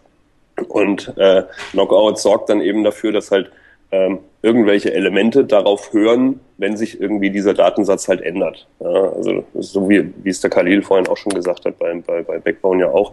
Ähm, das heißt, wenn ich halt irgendwo etwas mache, wenn ich jetzt so eine To-Do-Liste habe und ein, To-Do streiche oder irgendwie per Drag and Drop vielleicht verschiebe, ähm, dann hört eben äh, Knockout eben auf diese äh, auf diese Änderung beziehungsweise einzelne ja, DOM-Elemente oder Objekte hören auf diese Änderung und machen dann halt auch wieder irgendwas. Ähm, und und die View ist halt ja klar ist dann halt letztlich ja, blöd gesagt ein Template, ne? also wo halt dann eben diese Daten reinfließen, ähm, was halt den Designer letztlich wieder nicht kümmern muss, ähm, äh, wo die Daten herkommen. Er muss nur wissen, dass die Daten halt eben da sind und dann kann er halt dann letztlich ähm, äh, eben die, die, die Templates äh, in Anführungszeichen gestalten. Ja, aber also ich habe jetzt so von dem, was der Khalil über Backbone erzählt hat, jetzt nicht so viel Unterschied gesehen. Also das ist, glaube ich, auch eins der vielen Frameworks, die es jetzt halt eben gibt. Ja, äh, was, was, was mir jetzt gerade noch einfällt, ist, dass, ähm, was ich ganz cool an Backbone auch finde, ist, dass Backbone so ein Routing hat. Ich weiß nicht, ob das Knockout auch hat. Ähm, und äh, benutzt eben halt dieses Push-State, um die URL oben zu ändern. Mhm. Und äh, du kannst halt sagen, okay, ähm, äh, wenn du jetzt, was ich, deine Domain.com slash home oder sowas, oder nee, es, äh, genau, einfach nichts dahinter hast, dann ist das irgendwie di- dieses Default ähm, Routing auf Home und wenn du, und da wird dann eben eine bestimmte Funktion aufgerufen und bestimmte Daten angezeigt. Das ist deine Homepage, deine Startseite und dann kannst du, kannst du sagen, okay, äh, geh jetzt auf slash irgendwas anderes und dann wird eben ein anderer Datensatz angezeigt. Also im Prinzip, äh, ja, kannst du halt dir deine, deine Seite komplett durch, durch dieses Backbone.js und die URLs eben auch zusammenbauen über, über das Routing von Backbone.js und äh, das Coole da an Backbone in dem Fall ist, ist, dass wenn der Browser dieses Push-State nicht unterstützt, dann ähm, benutzt er einfach diese Hash-Geschichte. Also Mhm. Raute und dann macht er halt dahinter die entsprechenden Request-String hin. Und das, Mhm. das, das finde ich ganz, das finde ich eigentlich ganz cool, dass das direkt mitkommt und dass du Mhm. das so, so anwenden kannst. Und das habe ich jetzt bei anderen äh, Frameworks so nicht gesehen. Aber ja, du ist kannst- mir kannst jetzt auch nicht quer gekommen bei, bei Knockout, aber ähm, kann ich, wie gesagt, jetzt auch nicht sagen, ob das äh, dafür eine Funktion hat oder nicht. Aber das ist auf jeden Fall sinnvoll. Ich meine, das ist ja sowas, wie du das äh, ja, letztlich ja auch selber basteln kannst, ähm, Ja, was klar. aber immer wahnsinnig anstrengend ist und, und, und irgendwie ähm, ja, ziemlich müßig, vor allem weil es ja auch verschiedene Events irgendwie gibt für so eine URL-Änderung. Ähm, Mhm. Kann ja irgendwie eingegeben werden oder kann auch der Back-Button ist ja letztlich auch eine, so, eine, so eine Quelle für, für eine, eine URL-Änderung. Und ähm, das ist ja schon Ja. ganz wichtig, dass du das eben auch steuern kannst. Ja, ja, genau, das wird ja auch mit unterstützt. Also ich, ich glaube, ich bin mir nicht ganz sicher, aber ich glaube, die haben eventuell dieses PJAX eingebaut, was auch bei äh, GitHub verwendet wird. Das ist einfach ein ähm, Plugin für, für diese äh, His History API und Push State ähm, URL-Änderung. Und das ist echt sehr cool. Also das habe ich auch schon mal im Projekt eingesetzt. Da kannst du einfach, ähm, gibst du einfach die URL an, die du äh, von der du eben die Daten holst. Und, mhm. ähm, und anstatt dass sich die Seite neu lädt, ähm, macht es eben einen Ajax-Request und holt sich dann die Daten von dort. Und du hast aber automatisch natürlich auch ein Fallback. Ähm, also dass du, wenn, wenn, der, wenn jetzt jemand kein JavaScript hat oder das PJAX nicht äh, Push-State nicht unterstützt wird, dann gehst du einfach ganz normal, lädst du halt die Seite normal. Mhm. Ja, die da zur URL ist. Auf jeden Fall interessant. Ja, das klingt ziemlich clever. Muss ich mir mal angucken. Ja, dann, also ich habe äh, ich hab jetzt so ein, so ein, so ein Peep-Code-Screencast äh, mal durchgemacht von, von Backbone und äh, die bauen da halt so einen kleinen Player zusammen und das war, das ist schon echt, also wenn man es mal sieht, so richtig in Action und, und wie du den Code organisieren kannst, ist es schon äh, ziemlich geil. Screencast also, äh, kannst du verlinken oder schreibst du mal kurz in den Chat rein, dann verlinken wir das. Äh, ja, kann ich machen. Weil Screencast ist immer geil, finde ich. Ja, der kostet halt 8 Euro oder so, muss man sich kaufen. Aber es gibt mittlerweile, ach, ach ich, ich gebe ich geb noch einen, äh, ich schicke dir noch einen anderen Link durch, der, da hat nämlich gerade, glaube ich, vor, irgendwie vor zwei Tagen oder so, es war im JavaScript Weekly äh, Newsletter drin, äh, hat jemand einen 45 Minuten äh, Screencast einfach so auf seinen Blog gestellt. Ja, schick mal beides, dann ja, machen wir das rein. Weil, also Screencast äh, ist, hat jetzt zwar nichts mehr mit dem Thema zu tun, aber das ist immer gut. Ja, finde ich auch. Also wenn es gut gemacht ist, dann ist das auf jeden Fall deutlich äh, angenehmer zu konsumieren als so ein Text irgendwie. Ja, und dann ähm, so viel mehr, da wir sowieso keine Ahnung haben von nichts. aber eigentlich ist das ja Standard. Äh, ja, aber trotzdem sagen wir jetzt dann mal langsam Tschüss, würde ich sagen. Äh, keine Schaunotizen? Ja, stimmt. Oh. Aber ja. wenn der Marc sich ausklinken will, ja, wenn, dann ja. soll er das die, auf jeden Fall die, tun. Die zwei Minuten habe ich noch. Oh, das dauert immer ewig. Nee, Quatsch. wir machen das schnell. Also, wir haben ähm, eine Lektüre, die sehr umfangreich ist, die heißt How Browser Browsers Work, Behind the Scenes of Modern Web Browsers. Und da wird im Prinzip der komplette ähm, Programmablauf mal erklärt, den, den eben Browser durchlaufen beim Rendern von Seiten. Also sehr interessant, dass man da auch mal die Hintergründe weiß. Ähm, dann haben wir einen Artikel äh, von demjenigen, der den TCP und äh, HTTP-Bereich des Firefox 6 gebaut hat und der äh, erläutert, was da an Neuerungen drin sind. Die sind nämlich ähm, ja, die sind umfassend und bringen auch 20 Prozent mehr Performance. Auch sehr interessant zu lesen. Äh, dann haben wir browserling.com. Das ist ein, ein, sehr cooler Dienst, wo man seine Seiten online in Browsern testen kann. Und das Ganze läuft nicht über Plugins und auch nicht über Screenshots, sondern es wird irgendwie so eine Art Screensharing live in eine HTML5 Canvas reingestreamt. Und dann kann man äh, auf allen möglichen Browsern sich die Seite angucken, die man so, die man so üblicherweise testen wollen würde. Ähm, dann haben wir Spin.js. Das äh, ist eine kleine, äh, kleine lustige ähm, ja, Ladezirkel-Animation, die nur mit Markup gebaut ist. Ähm, Nachteil ist, äh, dass es relativ viele DOM-Elemente verbrät dafür. Aber wer halt Bock darauf hat und nicht so blöde animierte GIFs benutzen will, für den ist das das Richtige.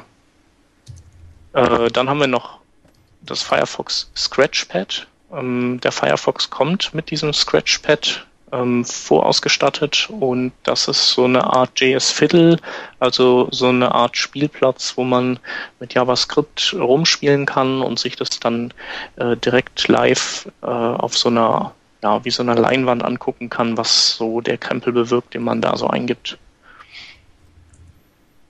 Und das letzte Ding, das ist noch was vom Marc. Was nochmal genau? Äh, das Raster.js. Äh, Das hier ein Foto. ich, ich, ich, ich sehe die keine Du Schaunotizen, Tab äh, unten in den nicht. Tabs äh, da, also in Das dem ist dieses Key-Value-Ding. Ah, äh, genau. Tabs. Tabs im Google, ja, ist ja auch wurscht. Ja. Ähm, ah, hier, ich hab's, ich hab's. Das, das sieht ja nicht aus wie ein Tab. Das Problem hatte ich schon mal, gell? Ähm, genau, ähm, ja, ist, ist so ein ganz kleine, kleine äh, Bibliothek oder klein, kleines JavaScript, was einem halt eben erlaubt, den, den Web Storage oder wie so eine Art Web Storage zu nutzen in HTML5, ähm, aber eben nicht ähm, im, im eigenen Browser oder nicht in dem Client, der das ausführt, sondern eben es auf dem Server zu speichern. Wir haben uns vorhin darüber unter, unterhalten und haben versucht, das Ding zu verstehen, was es eigentlich macht. Ähm, sind nicht wirklich weitergekommen auf die Schnelle. Ähm, es ist aber insofern vielleicht ganz sinnvoll, zum Beispiel da diesen, diesen Screen Presenter, den ich da mal gebastelt habe, ähm, den könnte man zum Beispiel damit ausstatten, um eben vielleicht auch, auch, auch ähm, Kundenfeedback äh, zu sammeln. Das heißt, man schickt dem Kunden vielleicht trotzdem nur eine HTML-Datei oder den Ordner, der kann sich diese Präsentation anschauen und kann dann irgendwelche Sachen äh, da reinschreiben oder kommentieren als Beispiel und die werden dann eben äh, auf dem Browser gespeichert, ohne dass eben man irgendeinen lokalen Server braucht. Ja, das heißt, dass wirklich nur HTML ausgeführt wird, weil ähm, selbst wenn ich wenn ich wenn ich ja irgendwelche äh, äh, Ajax-Geschichten machen will, brauche ich ja trotzdem muss es ja trotzdem wieder auf dem Server laufen. Das heißt, ich kann nicht einfach nur eine HTML-Datei irgendwo starten. Und ähm, ja, das ist, glaube ich, ganz interessant. Muss man sich halt mal anschauen, ob es wirklich so äh, auch funktioniert und ob es was taugt. Ja. Ja. Ja. Fertig. War doch. äh, Yeah. Ja, Also- hammergeile Sendung. Ja. Auf jeden Fall. Hat Spaß gemacht. Definitiv. Auf jeden Fall. Äh, ja, vielen Dank den Gästen mal wieder. Genau. Ganz großes Dankeschön. Danke auch, äh, Khalil, dass du das, äh, dass du dir das äh, äh, äh, Backbone JS so angeguckt hast Gerne. Und dass du es auch so cool erklärt hast. Weil ich habe es Ja, jetzt echt kapiert. Ah, super. Weiß zwar immer noch nicht, äh, welche App ich damit bauen könnte, aber Du könntest zumindest zum Beispiel ähm, eine nerdige Vornamensfindungs-App damit bauen. stimmt, das könnte ich mal machen. Hm. Okay, gute, gute Idee. Mache ich, Der Chef ist gerade auf Namenssuche für seine Tochter, ist das, ne? genau. Genau. Ja. Ja, Also seine kommende 40.000 Tochter. Namen in eine Datenbank gehauen und lass mir die jetzt ausgeben nach Länge und einfach zum Brainstormen. So ein bisschen nerdig erstmal zum Er Vorsortieren baut, und er dann. baut eine Anwendung, äh, womit man dann da äh, live und äh, richtig geil sich was ausgeben lassen kann. Genau.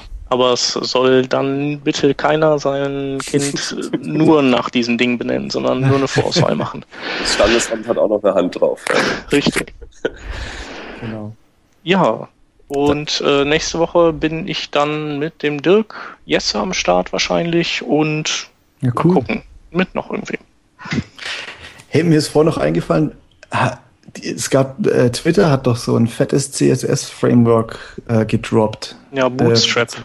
Genau. Das wäre doch eigentlich auch irgendwie ein Link Stimmt, gewesen. das oder? kann ich mir mal angucken für äh, oder können wir uns mal nächste Woche angucken vielleicht. Genau. Ja, guter Tipp. Schreibe ich mir mal auf. Ja, dann wünsche ich allen einen schönen Abend. Sag nochmal Danke und äh, bis demnächst. Bis dann, ciao. Tschüss. Ciao. Ciao.